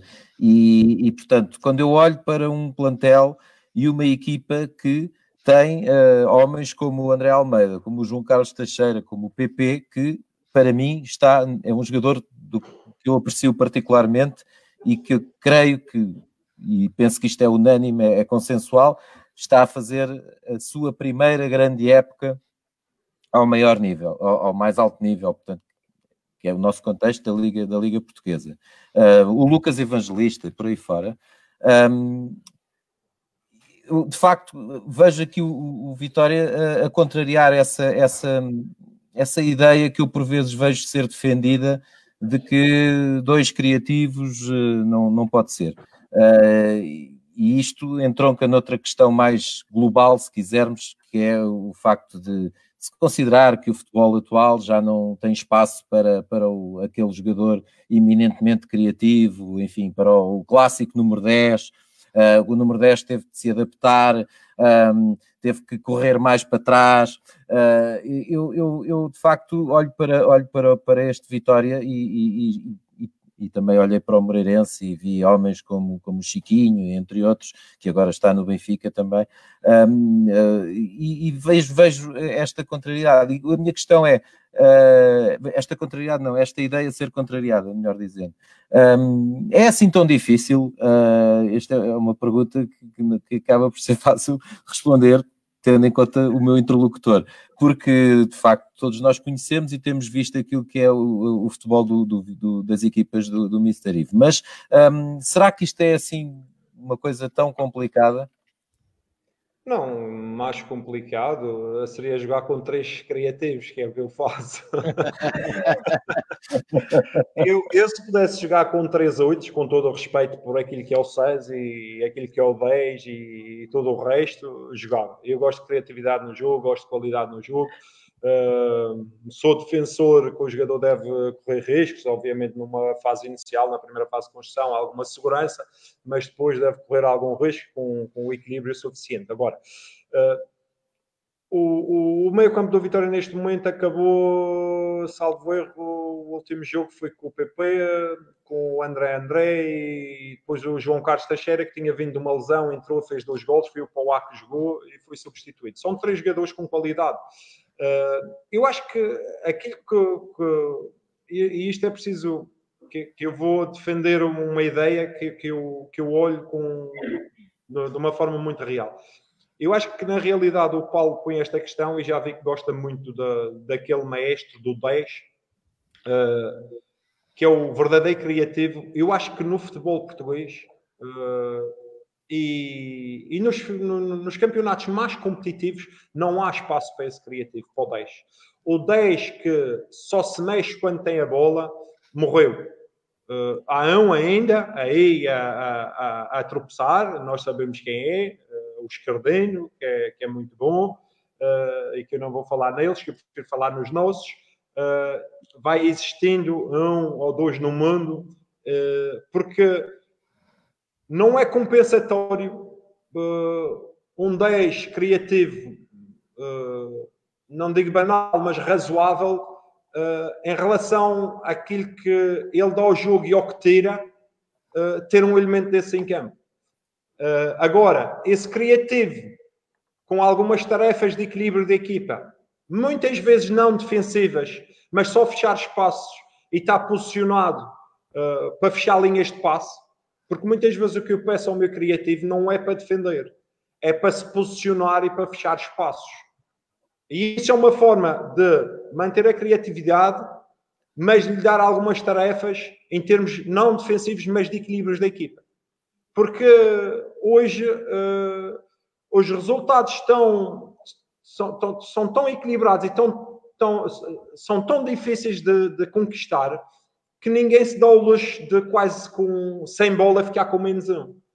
Uh, e eu uh, não, não é que não acredito, porque se você tiver esse criativo que a equipa reconheça, o treinador reconheça que ele realmente faz a diferença uh, naquilo que é o jogo, há um reconhecimento e uma aceitação do grupo e da equipa e trabalham para o mesmo. Se o grupo sentir e não reconhecer essa mais-valia nesse criativo, uh, cria-se um problema em 11, não se cria só não. Por isso eu acho que uh, há ainda espaço uh, para o criativo, mas cada vez menos. Mas para um criativo inteligente e solidário, vai haver sempre espaço. Depois, aqueles criativos intermédios, que é aquilo que eu defendo, porque são jogadores que são bons na primeira fase de construção, são jogadores que têm chegado à área, são jogadores que têm gol. Os nossos médios, e como falou do Vitória, João Carlos Teixeira, até então não se tinha afirmado em sítio nenhum. Sim. A melhor época de sempre, nunca fez tantos golos. José, quatro anos no Vitória, nunca tinha feito um gol. Já ia com três. PP, não sei o número de gols que fez, mas já fez dois ou três. André André, igual. Lucas, não sei se fez um ou dois. Todos eles praticamente têm gol. E há outros, o A, o André Almeida, que é, que é um jogador fabuloso, e o André, eu queria fazer aqui uma observação, porque isto vai ligar aquilo que uh, veio para trás. Não é fácil, muitas vezes, falar naquele processo de formação eu adorava e para mim era enriquecedor conseguir uh, ver chegar à equipa principal do Vitória três, quatro jogadores da formação, mas de Guimarães, uh, do, do Norte, uh, que tem a gente vitoriana. Era fundamental. O André cresceu no Vitória, mas eh, nós temos que perceber aquilo que pretendemos, e isso já não me compete só a mim. Eu faço uma gestão de recursos humanos, tomo opções em relação a rendimento. Aqueles que lideram todos o, todo o processo é que têm que tomar decisões em relação àquilo que é o caminho que se deve percorrer, em termos de formação, para chegarmos àquilo que é a conclusão e o ônus da questão, que é produto feito uh, no plantel sénior para ser rentável em termos financeiros para o clube. E o André é um exemplo que veio de, de baixo e tarda em afirmar. Mas eu vou falar da dificuldade do treinador, porque o André é um jogador com imensa qualidade. Mas se eu lhe disser assim, muito rápido, Mosrati, Mikel, PP, André André, o Acaso, Lucas Evangelista, Pauá, João Carlos Teixeira, André, José, 10 Sabem quantos jogam ao domingo? Normalmente são três. E eu tenho dez. E salvo erro, se calhar esqueci-me de algum. Agora tenho o Elias também. Onze. Não é fácil encontrar. Às vezes as pessoas especulam: ah, para onde está o João, onde está o Joaquim, onde está o Manuel. Mas provavelmente é melhor dizer assim: ah, pá, nós conseguimos o, o, o Fulano e o Cicrano e o Beltrano. Porque eu só consigo meter 11 a jogar. Eu tenho um plantel de 30. Realmente há muita pergunta para fazer. Onde é que estão os outros? Obviamente que um plantel também tem que ter essa consistência em termos de número. E eu não estou a pôr aqui em causa o número. Eu estou aqui a encontrar o meio termo que é num alinhamento de formação, futebol sénior, aproveitamento, rentabilidade uh, económica para o clube, qual a linha todos os clubes devem traçar. Porque não é fácil para mim uh, meter o André, que é um jogador com mais valia, mas se ele na realidade me der sinais que acrescenta mais que os outros, vai, como fui algumas vezes, não tenham dúvidas disso, mas quando são 11 a brigar por um pão, a probabilidade de cada um ganhar esse pão é menor se forem para aí cinco ou seis a brigar por um pão, se calhar vai haver mais espaço para chegar ao pão. E às vezes acontece isto nos clubes que nós perguntamos onde é que estão os jogadores da formação. Porque é preciso espaço para eles, é preciso de uma forma bem estruturada. Eu acho que essa, o Vitória está a fazer um trabalho na pessoa uh, do presidente também e do Carlos, obviamente, o Carlos Freitas, excepcional naquilo que é uh, a organização, a preparação para aquilo que é o futuro do clube. Mas eu quando deixo esta questão no ar em relação às questões uh, do adepto, uh, da, da, da, pessoa que vivencia o futebol e faz a pergunta natural, que é daquilo que é feito este programa. A pergunta bruta, mas porquê é que acontece isto? E eu estou a dizer porquê é que acontece. Porque há pessoas que se calhar não sabem que o Vitória tem 11 médios e jogam 3. E perguntam porquê é que o médio A não foi convocado. E não me perguntam porque é que o médio D está a jogar. E mesmo jogando bem, os três médios podem me perguntar porque é que o médio R não, não está a jogar. E é uma tarefa, não é difícil para mim, porque eu vivo bem com isso e tomo as minhas decisões em consciência e graças a Deus uh, tenho pessoas que me suportam e trabalham comigo e somos uh, o mais consciente possível naquilo que é as nossas decisões. Obviamente cometo os meus erros como todo o ser humano, porque não sou perfeito, mas tento sempre ser o mais justo e o mais uh, equilibrado possível naquilo que são as minhas decisões. Uh, André da Silva, força. Uh, fugir outra vez mais um, mais um bocadinho para outro tema que já, já tocamos aqui, um, que, que, é a caminhada do, do, do Vitória na, na Liga Europa.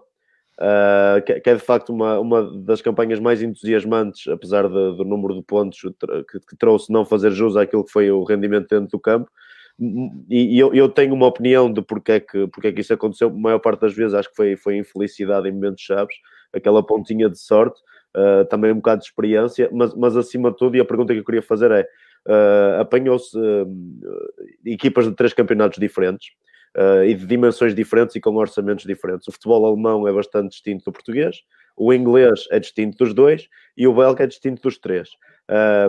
e, e, e, se, e se obviamente se a minha, a minha, meu primeiro olhar leva-me a pensar naquilo que é intensidade. E talvez a intensidade também se ganha com orçamento. Ter jogadores mais intensos também vem com um orçamento mais intenso.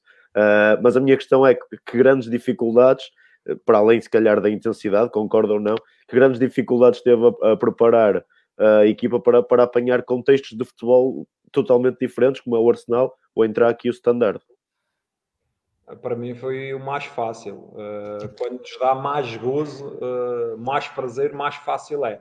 Uh, eu vou aqui só rematar duas situações e já vou de encontro a essa, que estão todas interligadas.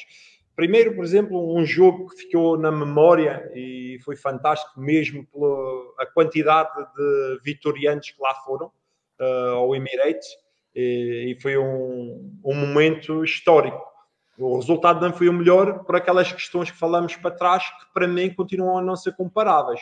Uh, nós tivemos a ganhar o jogo duas vezes, uh, perdemos com alguma infelicidade, mas com a felicidade de alguém que custou 80 milhões, que só dá para pagar uh, o orçamento do Vitória durante 8 ou 9, an ou 9 anos, que bateu dois livros e fez dois gols. Essa é uma, ok?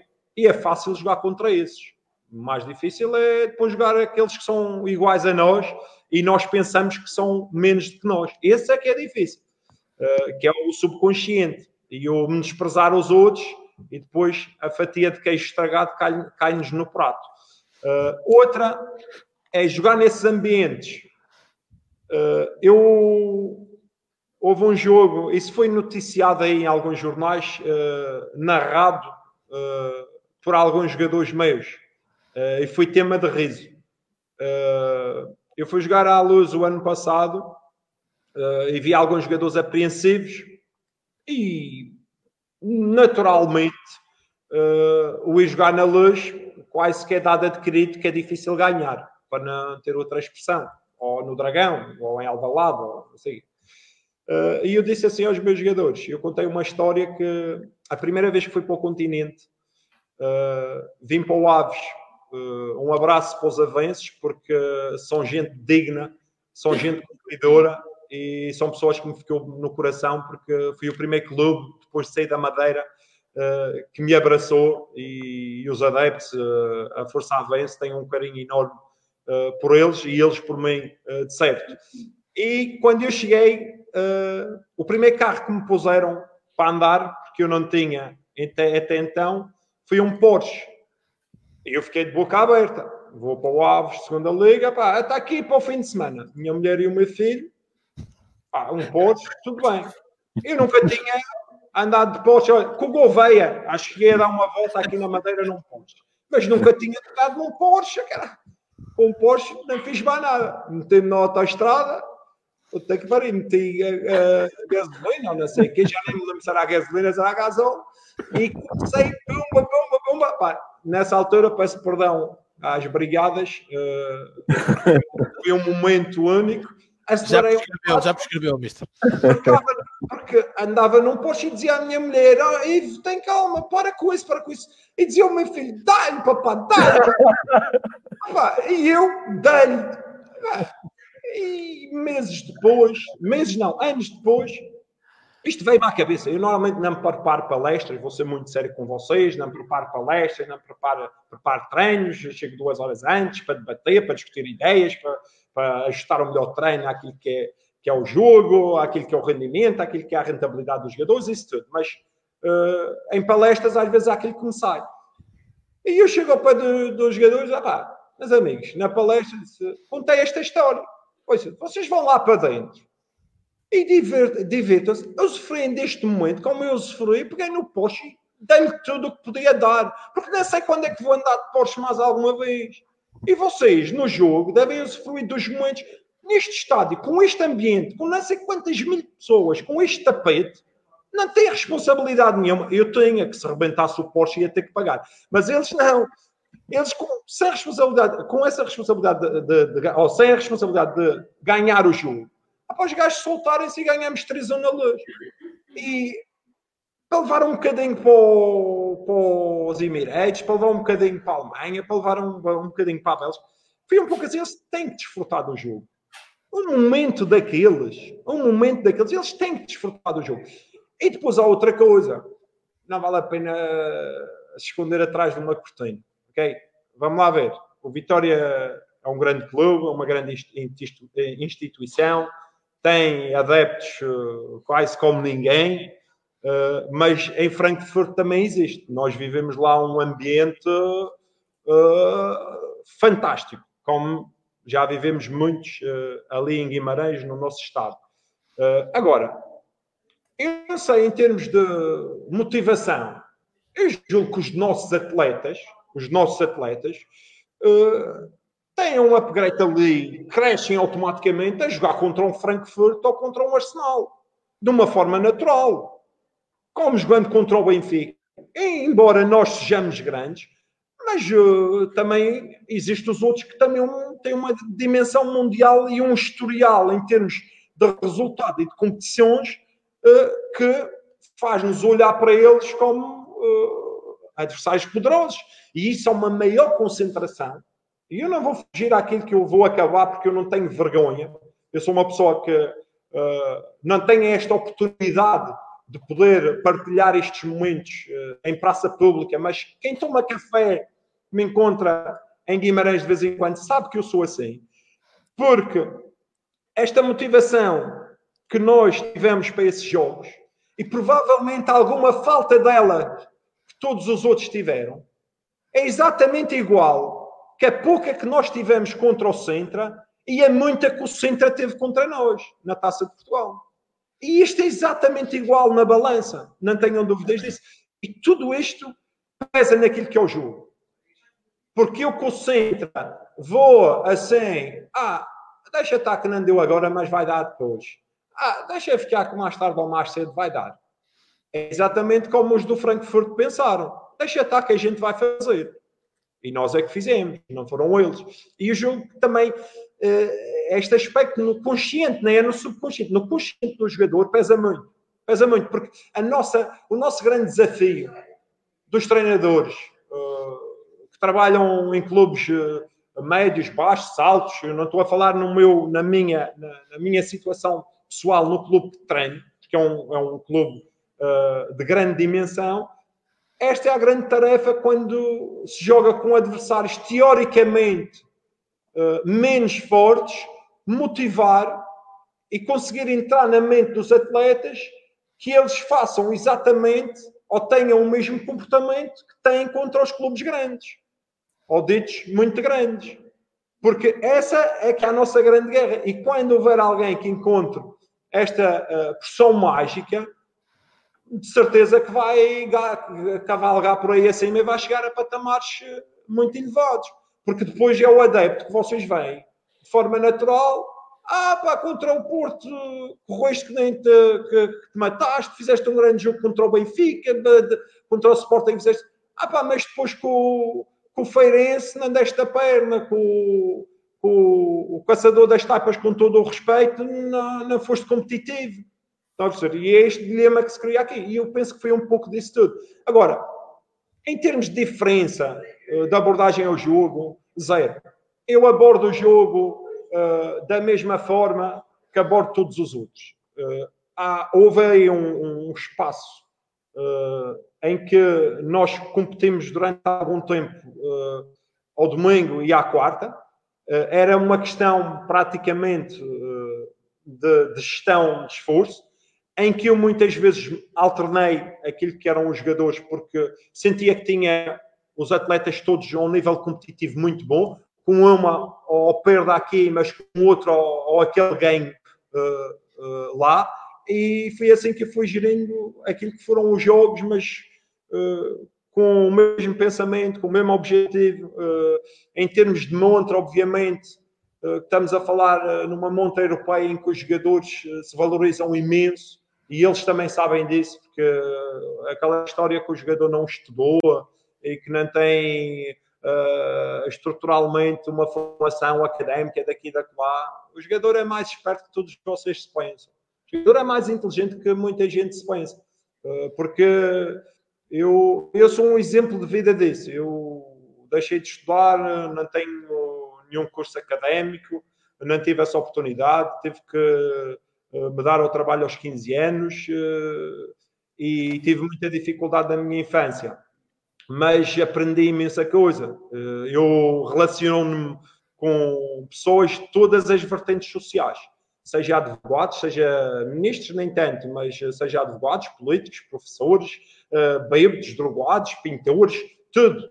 Eu conheço um bocadinho de tudo e isso fez-me crescer muito na vida. E às vezes as lições de vida é que nos faz eh, atingir outros patamares e, e dar muita consistência àquilo que é a nossa personalidade e verticalidade, acima de tudo.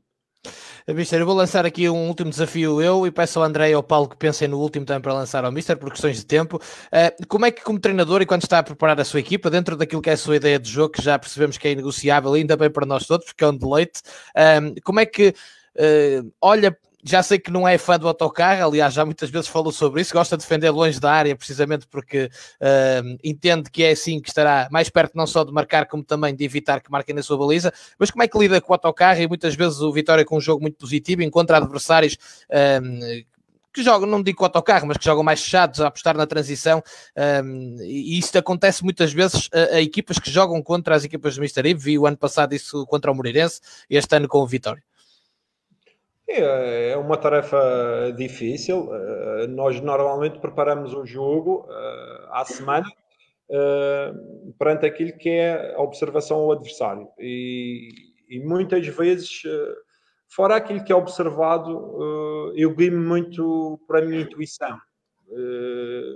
E grande percentagem das vezes vou no alinhamento correto, que é perceber o momento do adversário, aquilo que o adversário pretende e aquilo que vou encontrar. Uh, há equipas que têm definidamente, uh, quando jogam com Vitória ou com os grandes, uh, defendem num bloco médio-baixo e jogam em transição, nitidamente. mas há outras que não.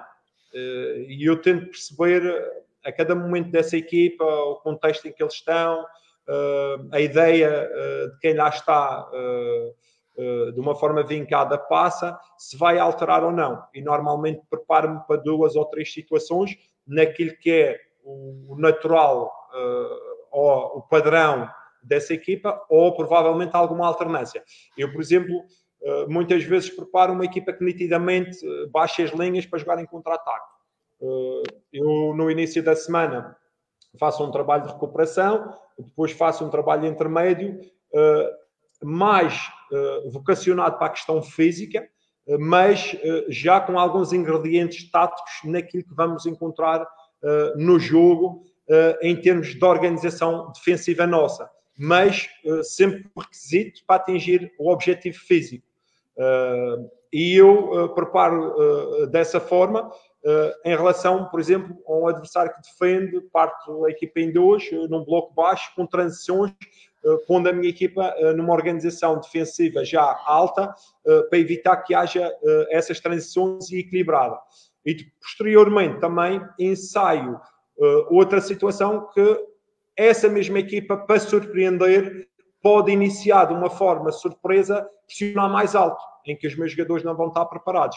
Agora, eu tenho uma lógica de trabalho desde o início da época que, independentemente de me pressionar em alto ou baixo, a minha equipa tem critérios e tem sempre uma ideia em termos de saída de bola. Se me deixarem sair por baixo, eu saio por baixo. Se não me deixarem, eu tenho sempre alternativas por cima. Obviamente que depois não tenho aqueles jogadores fortes no jogo aéreo para fazer ligação direta com ponta de lança, mas faço num espaço para os extremos ou para os laterais, ou seja o que for.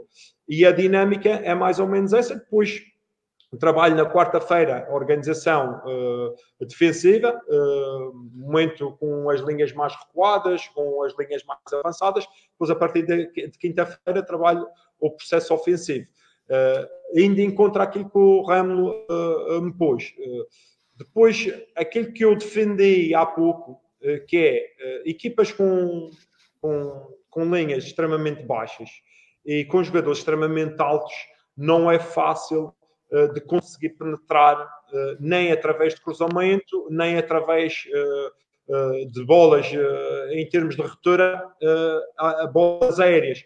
O que nós pretendemos ali é, dentro daquilo que é o nosso padrão do jogo, criar envolvimentos ofensivos que criem desequilíbrios e possa haver espaço, e eu continuo a defender pouco espaço nas costas dessas linhas defensivas, porque a primeira linha normalmente é fácil de passar a de 12 e depois a de 4, ou a de 1 e depois a de 5, mas a linha defensiva é onde já se vai encurtando o espaço, porque muitas vezes nós pensamos em soluções e pensamos o futebol, mas o que nós não pensamos é que o campo acaba. Nós pensamos que essa ideia vai prevalecer com mais 20 metros de campo. Não. Depois o campo acaba e nós não podemos estender uh, essa ideia por mais que aquilo que é a linha de fundo.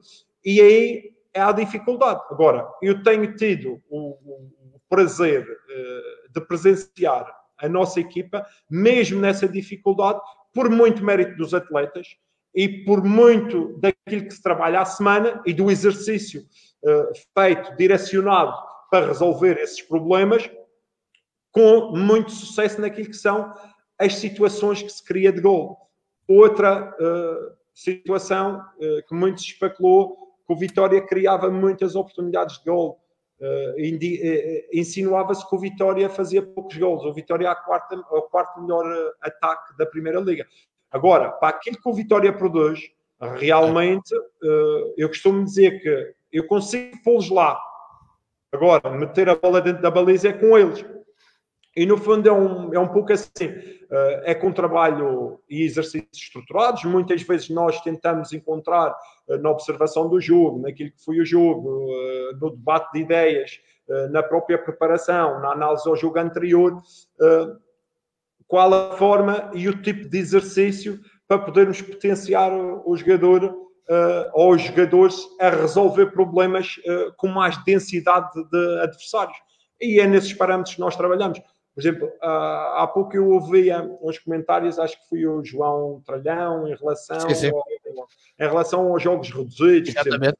Por exemplo, os, os jogos reduzidos são normalmente todos nós treinadores uh, fazemos e cada um uh, dá a finalidade que quer aos jogos reduzidos. Por exemplo, é verdade, os jogos reduzidos têm tudo, têm ações que se tem no jogo, tem ações de força, tem ações de potência nem tanto, Uh, faz-te pensar mais rápido, faz-te criar um exercício para habituar a tua, a tua equipa a pressionar rápido, a reagir bem a, rápido à perda. Eu, por exemplo, faço jogos reduzidos acima de tudo para questões físicas que é trabalho de força, trabalho de reação à perda, trabalho.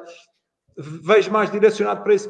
Porque no jogo, a realidade é que quando o campo fica grande, muitas dessas ações uh, já não se refletem. Agora, uh, esses, esses exercícios dão-nos outros, outros ingredientes que vão estar sempre, sempre no jogo.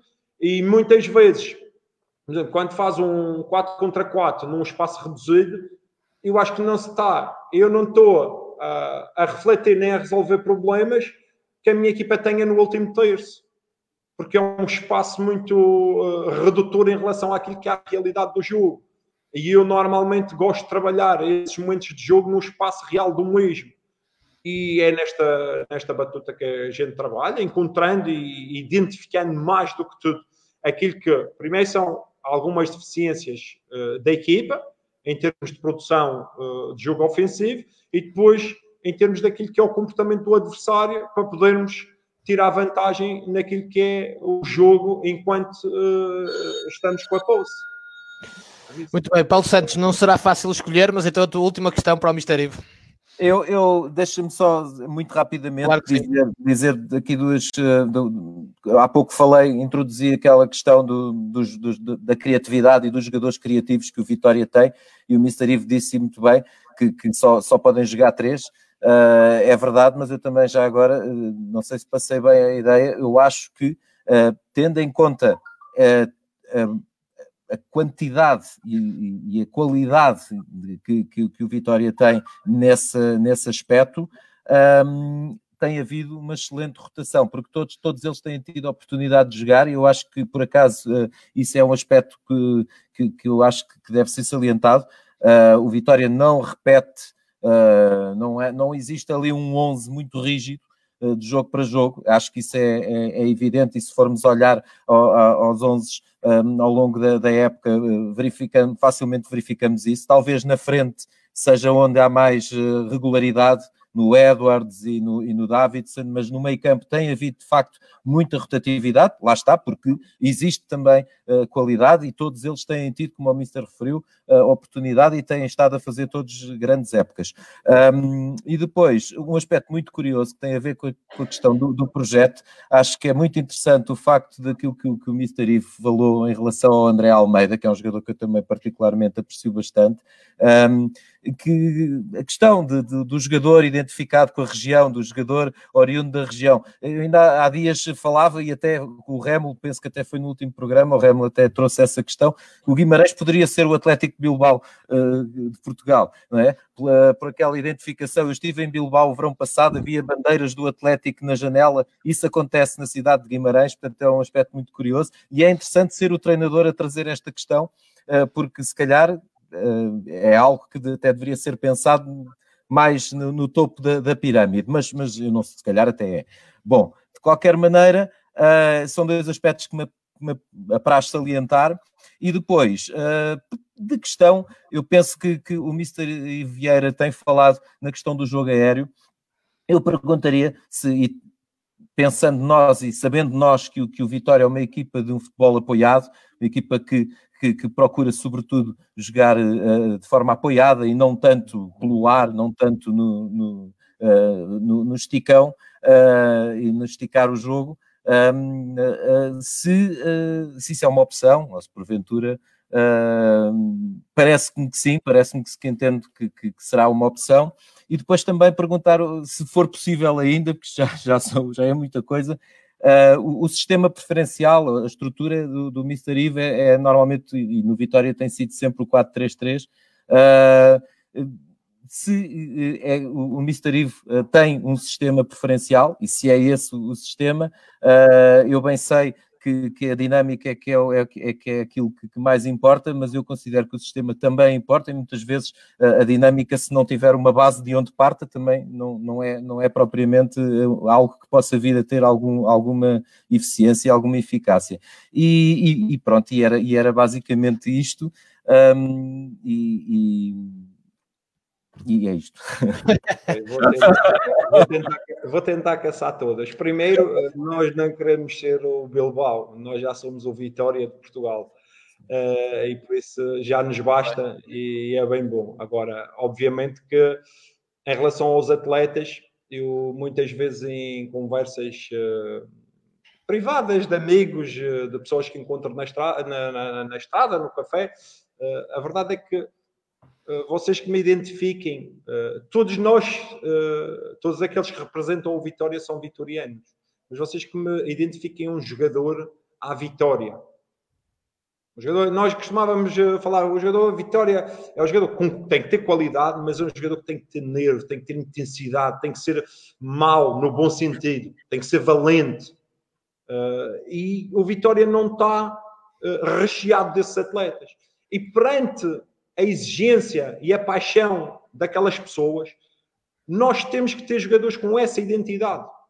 Nós temos que procurar ter alguns jogadores dentro do Vitória uh, 3, 4, 2, 1, com essa identidade. Porque isto é uma característica do povo vitoriano, da cidade. E as pessoas têm, precisam, têm sede disso. E o Vitória é um jogador que faça um carrinho, mesmo que a bola a sair, o estádio levanta. E tem que, o Vitória tem que ter esse jogador.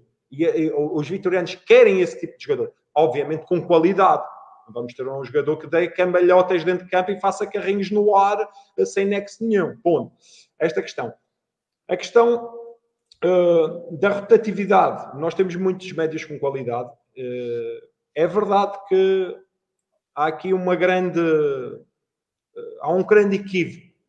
quando eu falei nestes médios todos, atenção que nós perdemos o José prematuramente, que é um médio fantástico, e nós não tivemos durante meses, largos meses, o André, André e o Acaso. Uh, e alguns também, o Ala Jones também foi um jogador que teve muito lesionado. E nós olhávamos para o plantel do Vitória e realmente com estes três atletas com grande maturidade e que podiam acrescentar muito aquilo que é o crescimento dos mais jovens, eles estavam lá, mas nós nunca o tivemos. A verdade é essa, porque tiveram um período muito grande lesionados. Uh, e nós tivemos que recorrer àquela questão da formação que podia uh, ir muito mais além. Lembro-me no início, fora o João Pedro, fora o André Almeida, uh, o, tivemos 4, 5 jovens uh, da equipa B que fizeram uh, o, o período de, de, da primeira fase da Liga Europa, jogaram e foram convocados. João Correia, e, Romano, não sei, foi uma data deles. E isso foi muito bom. E era um processo que, eh, obviamente, pela chegada tardia de outros, tivemos que avançar com estes. E essa, ligando à rotatividade, teve muito a ver com a falta uh, de opções que tínhamos na fase inicial. Eu lembro-me de uma fase até que praticamente nem extremos tínhamos, tivemos que Sim. jogar com eles adaptados. O Waller estava lesionado, depois é que veio o Marcos, tínhamos o Davidson, praticamente o Davidson e o Rochinha, salvo erro, eh, nos 6, 7 primeiros jogos tinham feito os 90 minutos todos, praticamente. Eu tive depois começar a fazer alguma gestão de esforço. Eh, em relação a essa mesma rotatividade eh, e à mudança, eu acho que nós conseguimos ter mais ganhos. Eu não faço favores eu não mudo os jogadores uh, para ficar bem na fotografia ou para agradá-los. Eu mudo os jogadores porque consegui passar uma, uma mensagem de igualdade que, se todos eles trabalharem e justificarem mostrarem valor para ganhar o seu espaço, vão ter a sua oportunidade. E eu não vendo esta ideia. Eu ofereço esta ideia. Porque eu não minto aos meus jogadores nem os engano. E essa é uma das minhas virtudes. Eu sou o mais frontal possível com eles. E quando eles erram, eu digo-lhes que eles erraram. Quando eles fazem bem, eu digo poucas vezes que eles se queixam que eles fazem bem. E têm razão. Que é para tentar que eles façam cada vez melhor. E eles às vezes é que não percebem. Agora, essa rotatividade tem a ver com o comportamento deles em termos de treino. São jogadores competitivos e que querem ganhar espaço na equipa. E quando eu vejo uh, sinais e respostas eh, de alguns deles que me possa acrescentar no jogo a seguir, eu lanço-os para o jogo por mérito deles. Não por favor, não porque eu gosto de mudar. E a verdade é que o Paulo referenciou aí uh, uh, algumas situações. Lembro-me, e este é o jogo mais marcante, que dói mais aos vitorianos e dói-me a mim imenso. Em Sintra, o comportamento uh, desastroso que nós tivemos, e eu, como treinador, na primeira pessoa, assumo essa responsabilidade. O jogo a seguir, vocês lembrem-se com quem foi? Foi nos Emirates, sabiam? Logo a seguir, na, na quarta-feira ou na quinta-feira, eu mudei oito ou fui nove. Okay? E muitos daqueles de Sintra iam jogar. Só que perante aquilo que foi o comportamento deles, eles a mim disseram-me que não queriam. E todos os outros tiveram a oportunidade e foram lá e fizeram um grande jogo. O resultado é que não foi o melhor. Hum. E é com este tipo de comportamento e é desta forma que eu gosto de ver o futebol. De uma forma real, de uma forma frontal. E se eu tiver todos os jogadores a acreditar no treinador que é possível jogar. Obviamente que depois, com o decorrer da época, uh, vão sendo mais os jogadores que vão somando mais minutos de uma forma natural, mas por uh, mérito desses e algum de mérito dos outros. Que se os outros tiverem o mérito de conseguirem ser melhores que esses, vão ter a oportunidade na mesma. Não acredito que haja treinadores que tenham um atleta que faça melhor uh, do que outro e que meta aquele que faz menos a jogar. Não acredito. Não acredito nessa ideia. Por isso, eles sabem uh, que as coisas comigo são assim. Em relação, por isso a minha alternância, em relação, por mérito deles, que fico bem vincado, uh, e por procura de oportunidades mesmo, em relação à opção de jogar uh, pelo chão, eu costumo dizer que isto penso que é uma frase feita uh, aos jogadores que se a bola fosse para andar no ar, tinha asas. Ela foi feita para andar no chão e quando não temos alternativa pelo chão, então uh, jogamos pelo ar. Agora, eu não sou contra o jogar por cima. Se uh, o jogo não estiver uh, em condições que se possa proporcionar aquilo que é o nosso jogo padrão, nós temos que criar alternativas. Agora, para criar essas alternativas, precisamos ter um ponta de lança que se consiga fazer jogo direto e muita gente pergunta porque é que não se bate a bola no, no João ou no Joaquim. Se eu tiver um bicho na ponta de lança que consiga ficar com a bola, que me dê tempo à equipa a encurtar espaços, a chegar a gente, eu vou algumas vezes fazer, fazer jogo direto e vou criar problemas ao adversário, que é a alternância do meu jogo, jogar curto e poder jogar direto.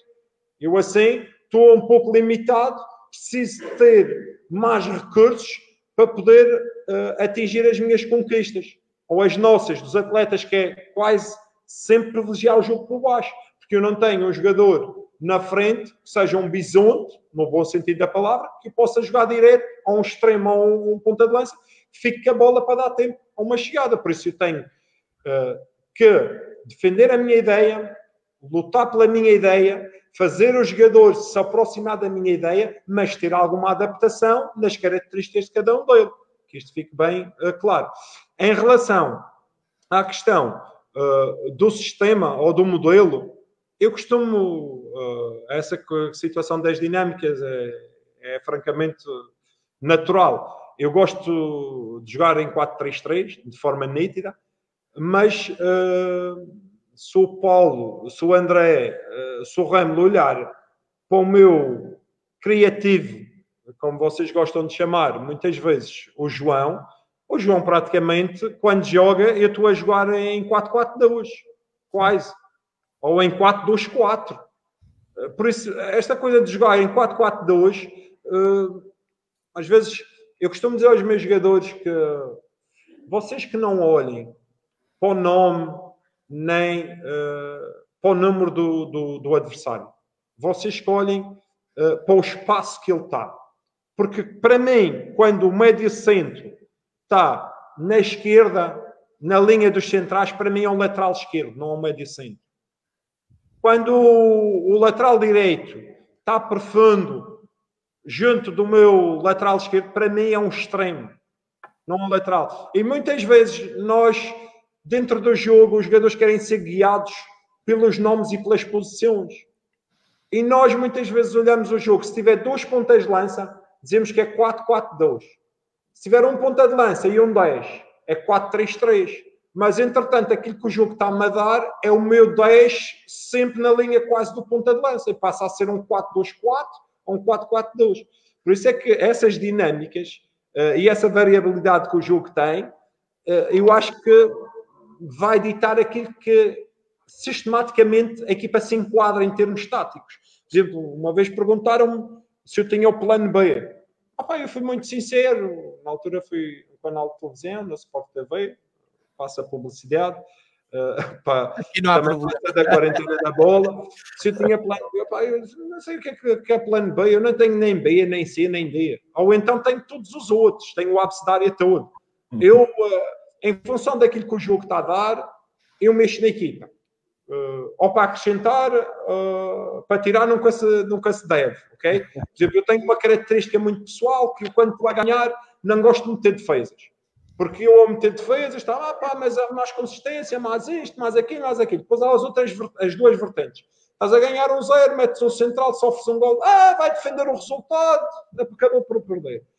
Estás a, perder um zero, metes um ponta de lança, aí pá, um bem, este gajo está a ganhar, não meteu um, um, um, um central. Eu tenho a minha ideia bem fixa, mas respeito muito a dos outros, porque as pessoas às vezes de fora conseguem ver melhor de quem está lá dentro. Agora, há uma coisa que é convicto da minha parte. Eu não meto defesas porque eu não gosto de dar um sinal ao adversário que estou a atacar.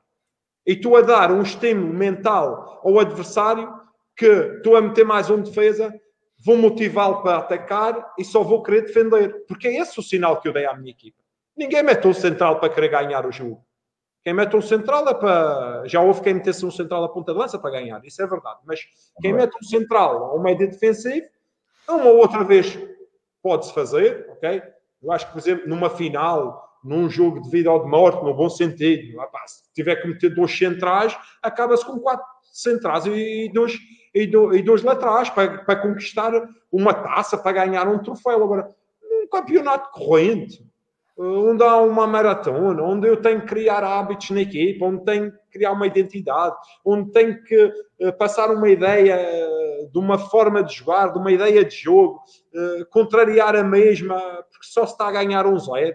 Porque é que não vou acrescentar ao jogador a querer ganhar por 2-0 para estar mais confortável, em vez de sofrer 10 ou 15 ou 20 minutos a pensar que posso sempre sofrer? Não me faz sentido nenhum. Isto é uma convicção que eu tenho, é uma ideia que eu tenho e não vou abdicar da mesma.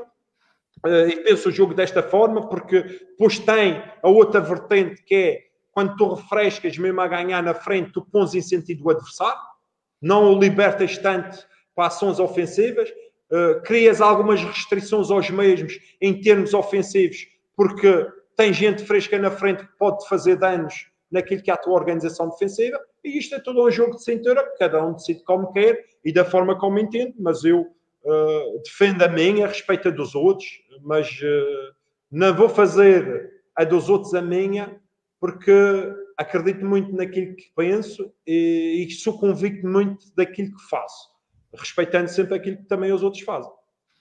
Ora, André, um, também não será fácil, mas cabe-te a honra da última questão e aquilo que quiseres comentar ao Mr. D.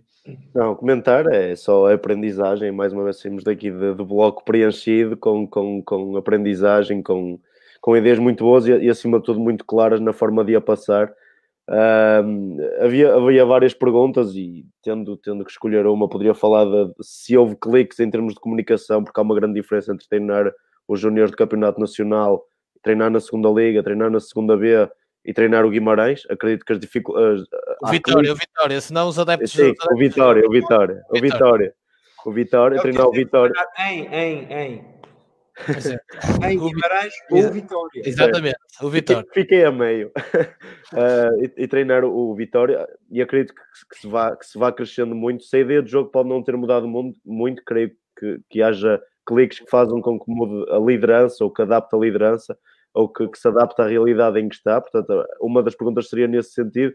E, ah, e, ah, e acredito que dê muito valor à, à liderança e à comunicação, porque quem está atento uh, seja na, quando estamos a ver um jogo no estádio ou pela televisão, a forma como os jogadores interagem com o treinador, seja na, na linguagem corporal, seja na atenção que prestam, e, e, e, quem está atento também consegue ver que há jogadores que gostam de voltar a jogar pelo, pelo, pelo, pelo, pelo por exemplo, no, o meio campo do Estoril, quando joga, parece que muito orgânico com o PP e com o Lucas Evangelista, já jogou quando estava no Estoril com os dois, estavam lá os dois no Estoril. Portanto, quem estiver atento percebe que há uma, uma, um, uns jogadores que acompanham o treinador, que gostam de trabalhar com ele, gostam daquele modelo de jogo. Portanto, nota-se que a gestão do plantel é a gestão do homem, antes da gestão do jogo, a gestão do homem é muito valorizada. E, obviamente, uh, e se me permite alongar um bocadinho mais na pergunta, e, obviamente, que, que, que, se fala muito da, da gestão do plantel, da, da, da, rotação do plantel e que eles todos têm, têm qualidade, obviamente que jogam porque todos têm qualidade, obviamente que jogam porque trabalham muito no treino, mas creio eu que também há aqui uma gestão do plantel, uma gestão emocional, uma gestão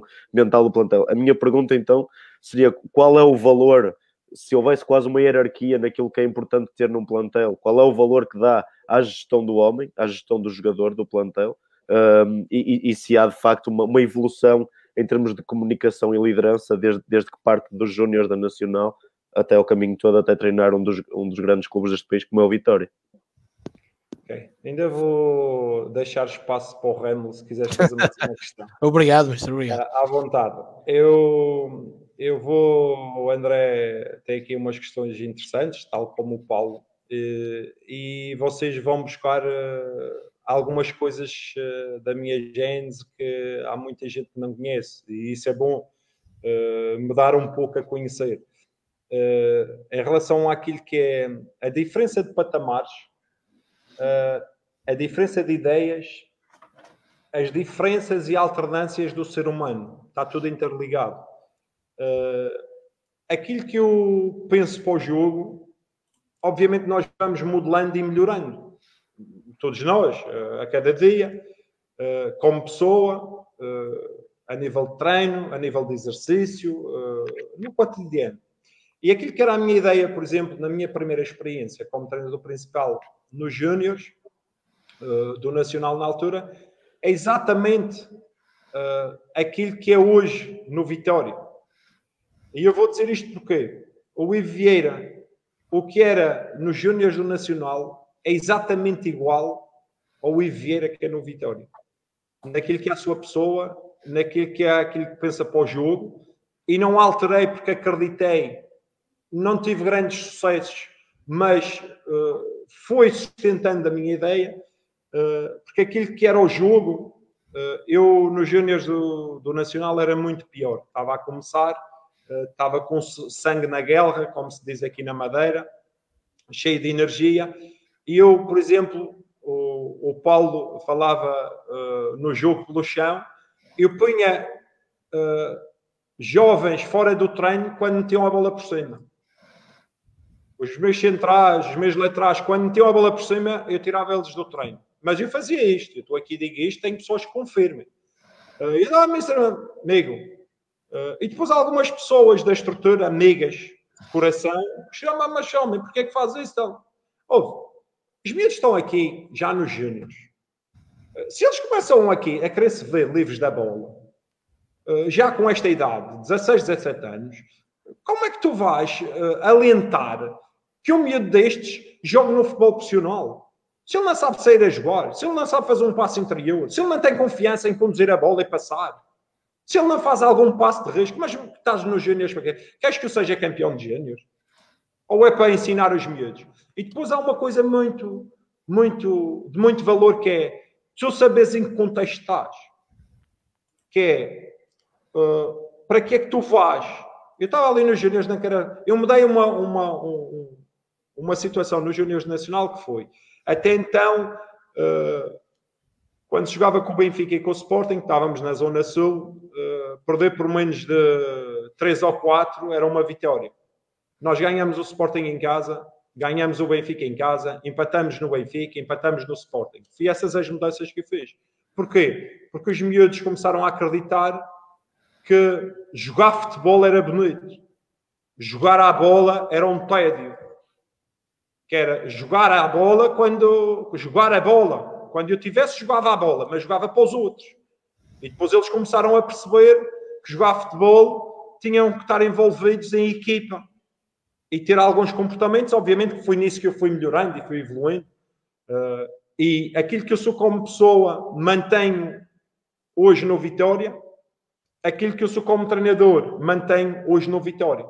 Eu depois fui para a Primeira Liga, desci à terra e estive na Segunda B na segunda liga com o Marítimo. Os únicos dois anos que o Marítimo teve na segunda liga, eh, eu tive esses dois anos lá, fui meio ano, mais um ano, depois, entretanto, fui treinar a equipa principal. E quando fui para o Marítimo B, eh, eu vou-vos eh, contar aqui um segredo quase. A minha ideia era não progredir mais como treinador principal. eu acabei eu fui para o processo de, de, formação, lancei quatro ou cinco miúdos do Marítimo B para a equipa principal, depois fui convidado para ajudar, como já tinha estado na Primeira Liga, pelo presidente na altura, Carlos Pereira, e hoje é, e está ele que não me desmente. Tinha a oportunidade de continuar como treinador, mas ele fazia muita questão de uh, que eu fosse para a equipa principal como adjunto para ajudar. E eu fui. E eu tomei uma decisão, eu agora quero ser adjunto, vou ser um bom adjunto. E sentia com capacidades para sair. Entretanto, o treinador na altura era o Lionel e não tinha experiência como treinador principal. Eu fiz pelo melhor e fiz o meu máximo uh, para ajudá-lo. E eu olhava um pouco para o Lionel como uh, aconteceu ao, ao, ao, Arnaldo Carvalho com, com o professor uh, uh, o professor Nélio Vingada e ao Eduardinho, que passaram na Madeira ao Eduardinho com o Peseiro, que era fazer uma carreira como adjunto. Porque o Lionel estava ligado, uh, tinha estado na seleção, conhecia bem o Cristiano Ronaldo, tinha, e eu ia-me naquelas coisas na cabeça. Ele há um gajo que faz um trabalho bom aqui, tem mercado, opa, eu vou por aí fora e posso fazer a minha vida assim.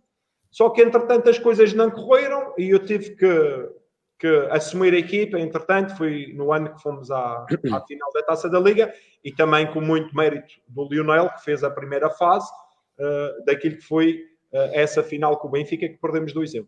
E depois foi quando uh, saí e tive a minha primeira experiência aqui no continente. E continuei exatamente igual.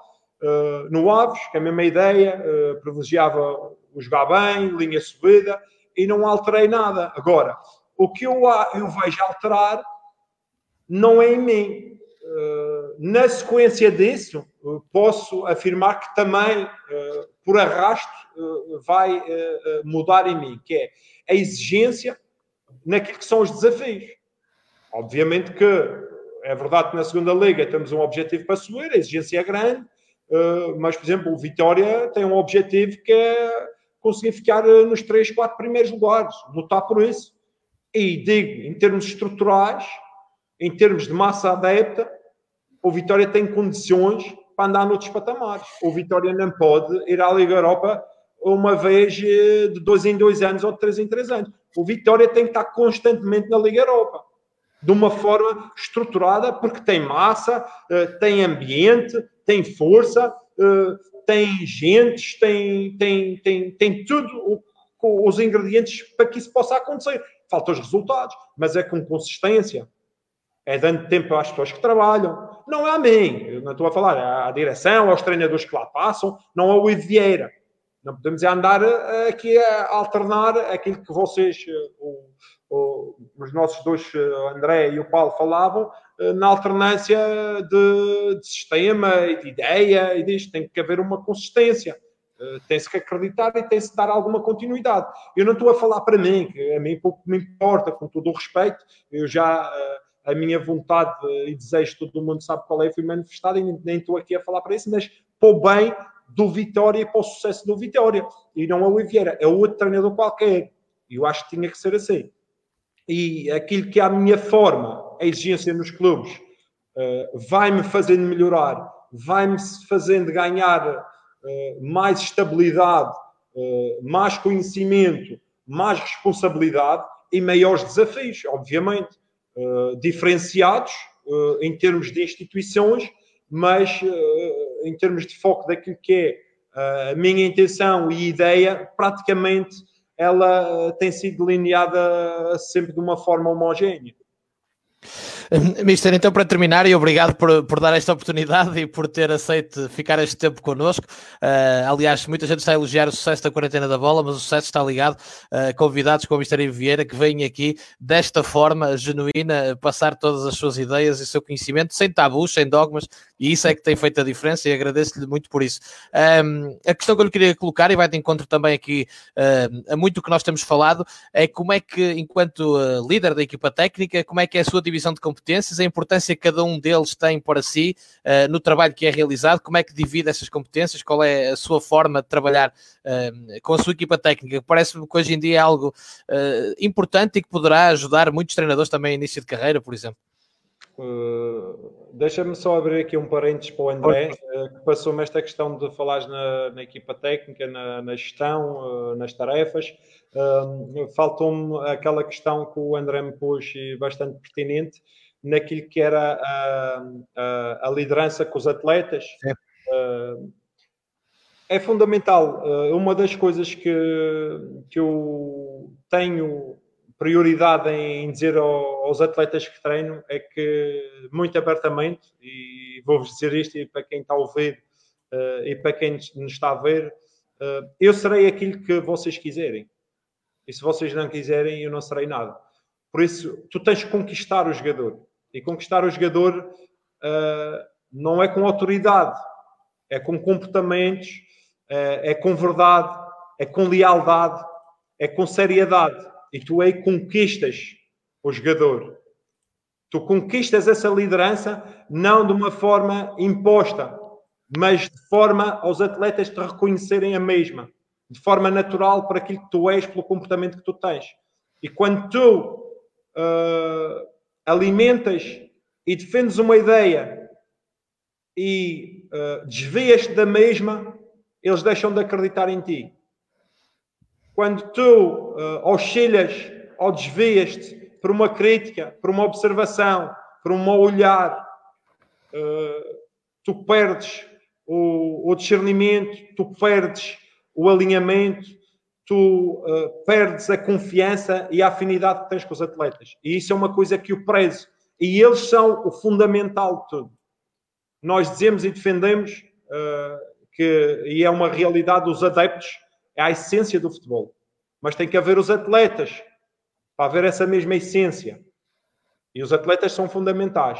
E tu, uh, para tê-los de uma forma uh, focada, séria, uh, que possas estabelecer um, um, uma relação estreita e de confiança, tu tens de ser verdadeiro, tu tens de ser frontal, tu tens de ser leal. Eu, a mim, qualquer jogador pode me bater à porta, tem essa autonomia e me perguntar porque é que não jogam porque eu digo-lhes porque é que eles, não, que eles não jogam.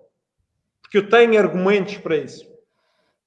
Porque se não houver razão para ele não jogar, ele joga na minha equipa. Ele não me precisa perguntar. Houve um jogador que me perguntou e disse que na melhor fase dele eu tirei da equipa. Num jogo fez um gol. Eu disse: Ah, é verdade. E os outros 10 para trás? Qual foi a tua fase? É porque ele só fala nas melhores fases dele. Nós, o ser humano é muito egoísta e muitas vezes só reporta aquilo que lhe interessa, não reporta o que não interessa. Eu uh, não tenho vergonha daquilo que foi o meu passado, aponto, identifico tudo aquilo que passei. Eu fui criado numa casa com dois quartos, minha mãe teve 13 filhos. Dormíamos dois numa cama, dois no chão. Eles foram crescendo e foram saindo. Meu pai faleceu, por isso é que eu tive que ir mãos à obra. Eu tinha 15 anos, vivia numa casa de palha e fui crescendo, cresci na dificuldade. Mas não foi isto que me fez uh, ser treinador, mas é isto que me faz crescer a cada dia e não ter vergonha daquilo que sou e não ter complexos de enfrentar e falar aquilo que sinto. Porque hoje eu vou dizer a vocês e àqueles que nos estão a ouvir e nos estão a ver que é uma realidade. Enquanto mais verdadeiro tu fores e mais frontal, mais sozinho vais ficar. E é o que eu sinto. E cada vez mais, para aqueles que são verdadeiros e são frontais, o espaço é mais reduzido. E não me venham dizer ao contrário, porque não é verdade. Porque eu conheço o futebol. Eu conheço a sociedade. Eu conheço, em termos empresariais, o que acontece. Eu não estou falando do futebol. Estou falando da sociedade portuguesa, do egoísmo que existe. E isso uh, é uma realidade absoluta. Em relação, para tentar uh, ludibriar aqui o Remo, que é um nome difícil de pronunciar, mas que se repetir muitas vezes vai ser fácil. A questão do treino é muito simples. Uh, há dias uh, nós tivemos aqui uma reunião por videochamada. O que é que eu fiz? Por exemplo, neste período em que os jogadores estiveram em casa, eu falei apenas com os mesmos duas vezes, deleguei funções, porque eu uh, normalmente no trabalho de campo uh, faço 90% do, dos exercícios. Uh, e tenho as 4, 5 pessoas que trabalham comigo a me ajudar e então, como isto era um trabalho para fazer bicicleta, fazer os acaixamentos, um trabalho de força, para manter alguma atividade, deleguei nos meus adjuntos em que formei dois grupos para não fazer um grupo só, senão era muita galhofa, meti três uh, adjuntos num grupo, mais dois adjuntos no outro, faziam a gestão, reportavam, mandavam-me o planeamento daquilo que era para fazer, eu confirmava e ia. Mas uh, este foi um à parte e eu deleguei essas funções neles porque reconheço que eles têm essa capacidade. Em relação àquilo que é, uh, eu vou falar do dia muito rápido. Eu normalmente chego à academia uh, sete e meia para tomar um pequeno almoço, um quarto para as oito. Uh, depois, 8 horas, 8 e 15, o mais tardar, às vezes começa-se antes, quando, porque eu despacho-me a comer, inicia-se os trabalhos. Normalmente no dia anterior deixa-se uma ideia uh, para aquilo que pode ser o dia seguinte, perante aquilo que há discussão, a observação do adversário, uh, e discutimos treinos. Eu muitas vezes proponho que eles tragam um treino de casa e uma sugestão para aquilo que se possa fazer perante um objetivo, ou um objetivo físico ou um objetivo tático. Cada um peço para expor a ideia no quadro. Eu tenho a minha, normalmente a que prevalece é a minha. Às vezes uh, posso uh, adaptar algumas ideias deles à minha ou à minha à deles, não como o exercício é o melhor. Aquilo que eu achar que é o mais rentável para o treino é que vai ser a minha decisão perante aquilo que é o exercício. Mas normalmente também penso da mesma forma do que eles, ou eles pensam perto daquilo que é a minha ideia e aquilo que é uh, o meu formato para o, para o treino e o treino é discutido. Muitas vezes uh, sai-se no limite do treino uh, 20 para as 10, 30, 30, minutos para as 10 para preparar o treino. Às vezes o treino tem uma hora, uma hora e meia de discussão para tentar encontrar aquilo que uh, melhor será para a rentabilidade do mesmo, porque o treino tem que ser rico, o treino tem que ser uh, uh, com conteúdo em que o, o, jogador sinta prazer em fazer. Não pode ser um treino, ah, vamos fazer a pelada, que é para correr e fazer gol. Tu tens que dar conteúdo, tens que dar, uh, tornar o treino interessante para o jogador uh, uh, ter interesse no treino, procurar fazer bem, procurar estar concentrado. E o treino é fundamental que tenha conteúdo, tenha sustentabilidade, muita regra no sentido de disciplina dentro do exercício e as coisas são preparadas assim. Muitas vezes a parte inicial eu delego funções uh, nos meus colaboradores, a parte inicial, o aquecimento, eu posso intervir num ou noutro quando estão os grupos uh, separados. Uh, depois, na parte principal do treino, normalmente eu é que oriento, mas tenho um a trabalhar na linha defensiva, tenho outro a dar uh, feedbacks à equipa que muitas vezes ao fim de semana está a refletir aquilo que o adversário faz e depois inverte. Uh, normalmente nós trabalhamos, não tem aquela ideia que o preparador uh, nem gosto, é para preparar, é só trabalho físico, o adjunto é só uh, para me segurar no braço, o outro é só para. Não, não funciona muito assim.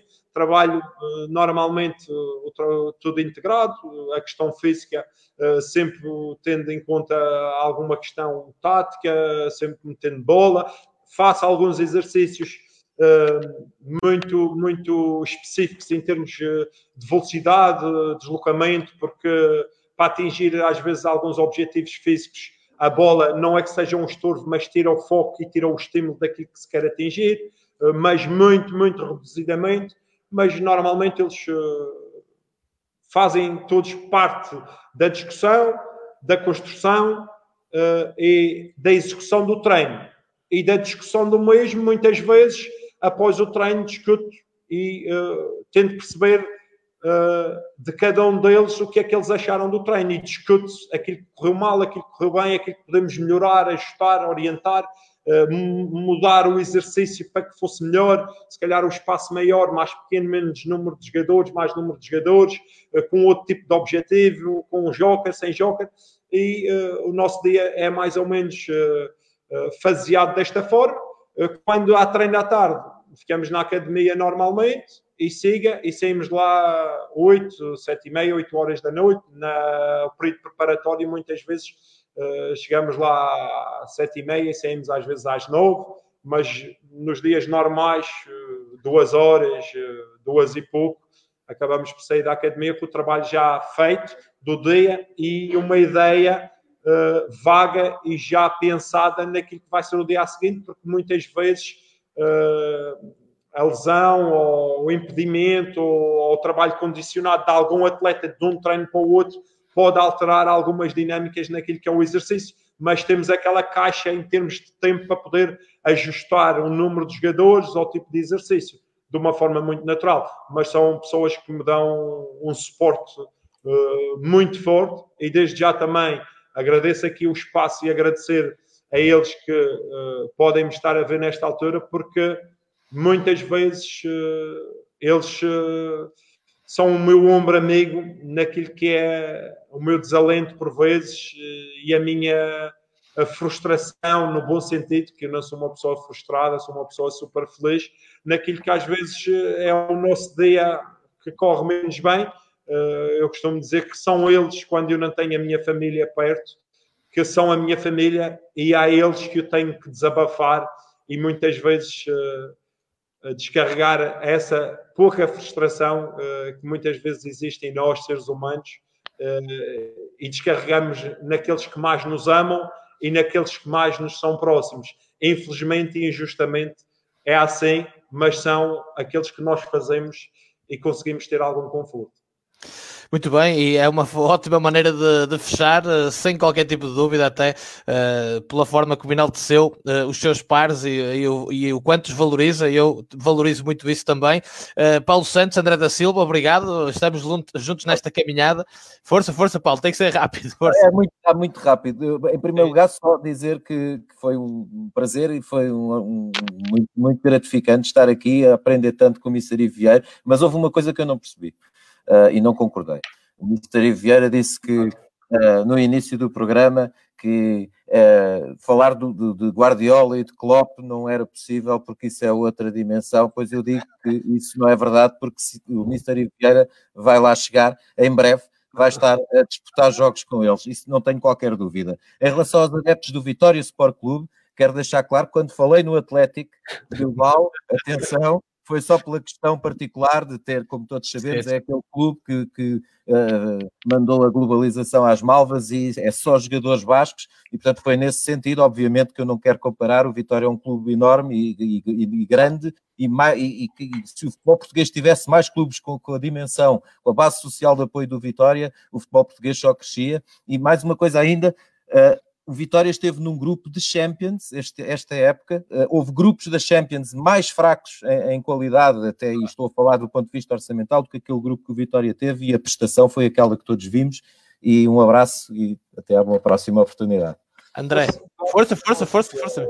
Só aqui, uh, o Paulo não leva mal, uh, que, que, é para ficar bem claro. Uh, eu, quando, obviamente, os bons exemplos uh, são referências, não é para seguir nem para copiar, esse já foi debatido e está mais do que adquirido, que eu concordo.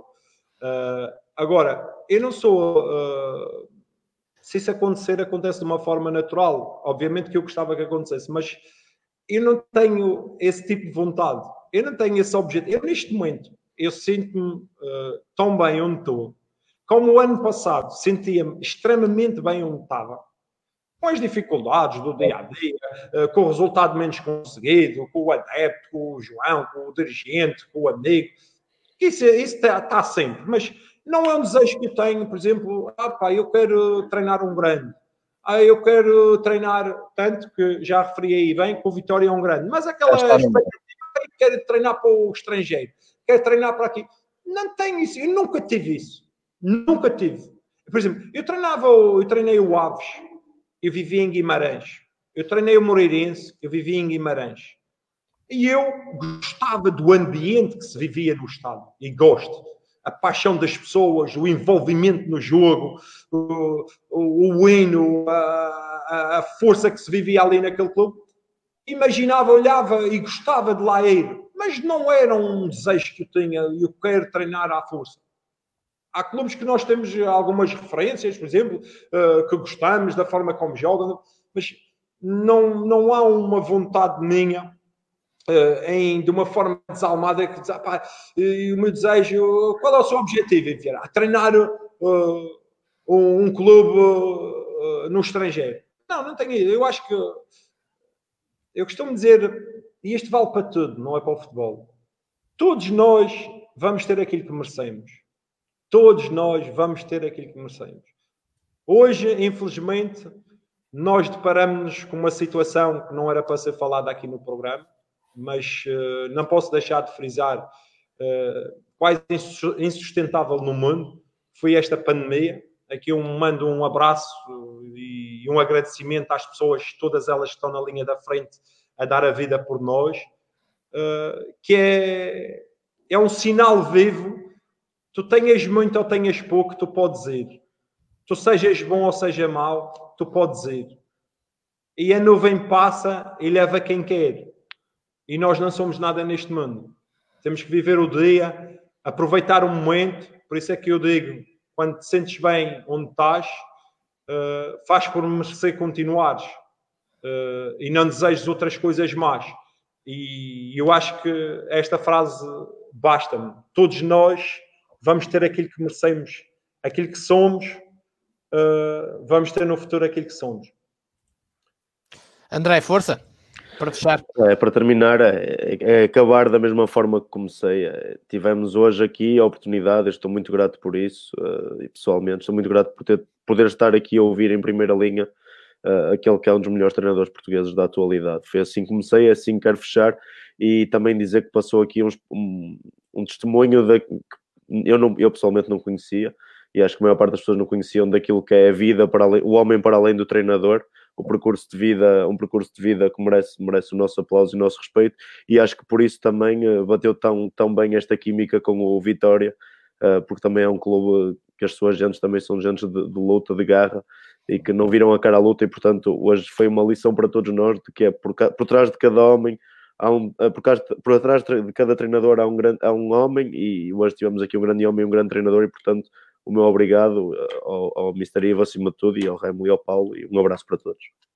Muito bem, uh, eu, uh, Mister, arrisco-me a dizer que aquilo que contou aqui do Porsche vai correr mundo, uh, de certeza absoluta, é isso, e a imagem aqui dos meus headphones novos, obrigado a, a quem também elogiou, eu estreiei hoje por ser um mês da quarentena, uh, resolvi sacar o, os headphones do telemóvel para ser uma coisa mais profissional, pareço um gamer, ora bem, Mister, obrigado, foi um grande prazer. Obrigado, é um prazer.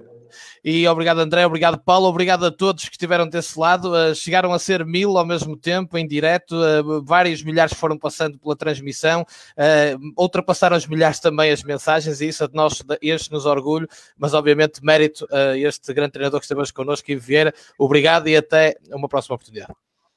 Obrigado.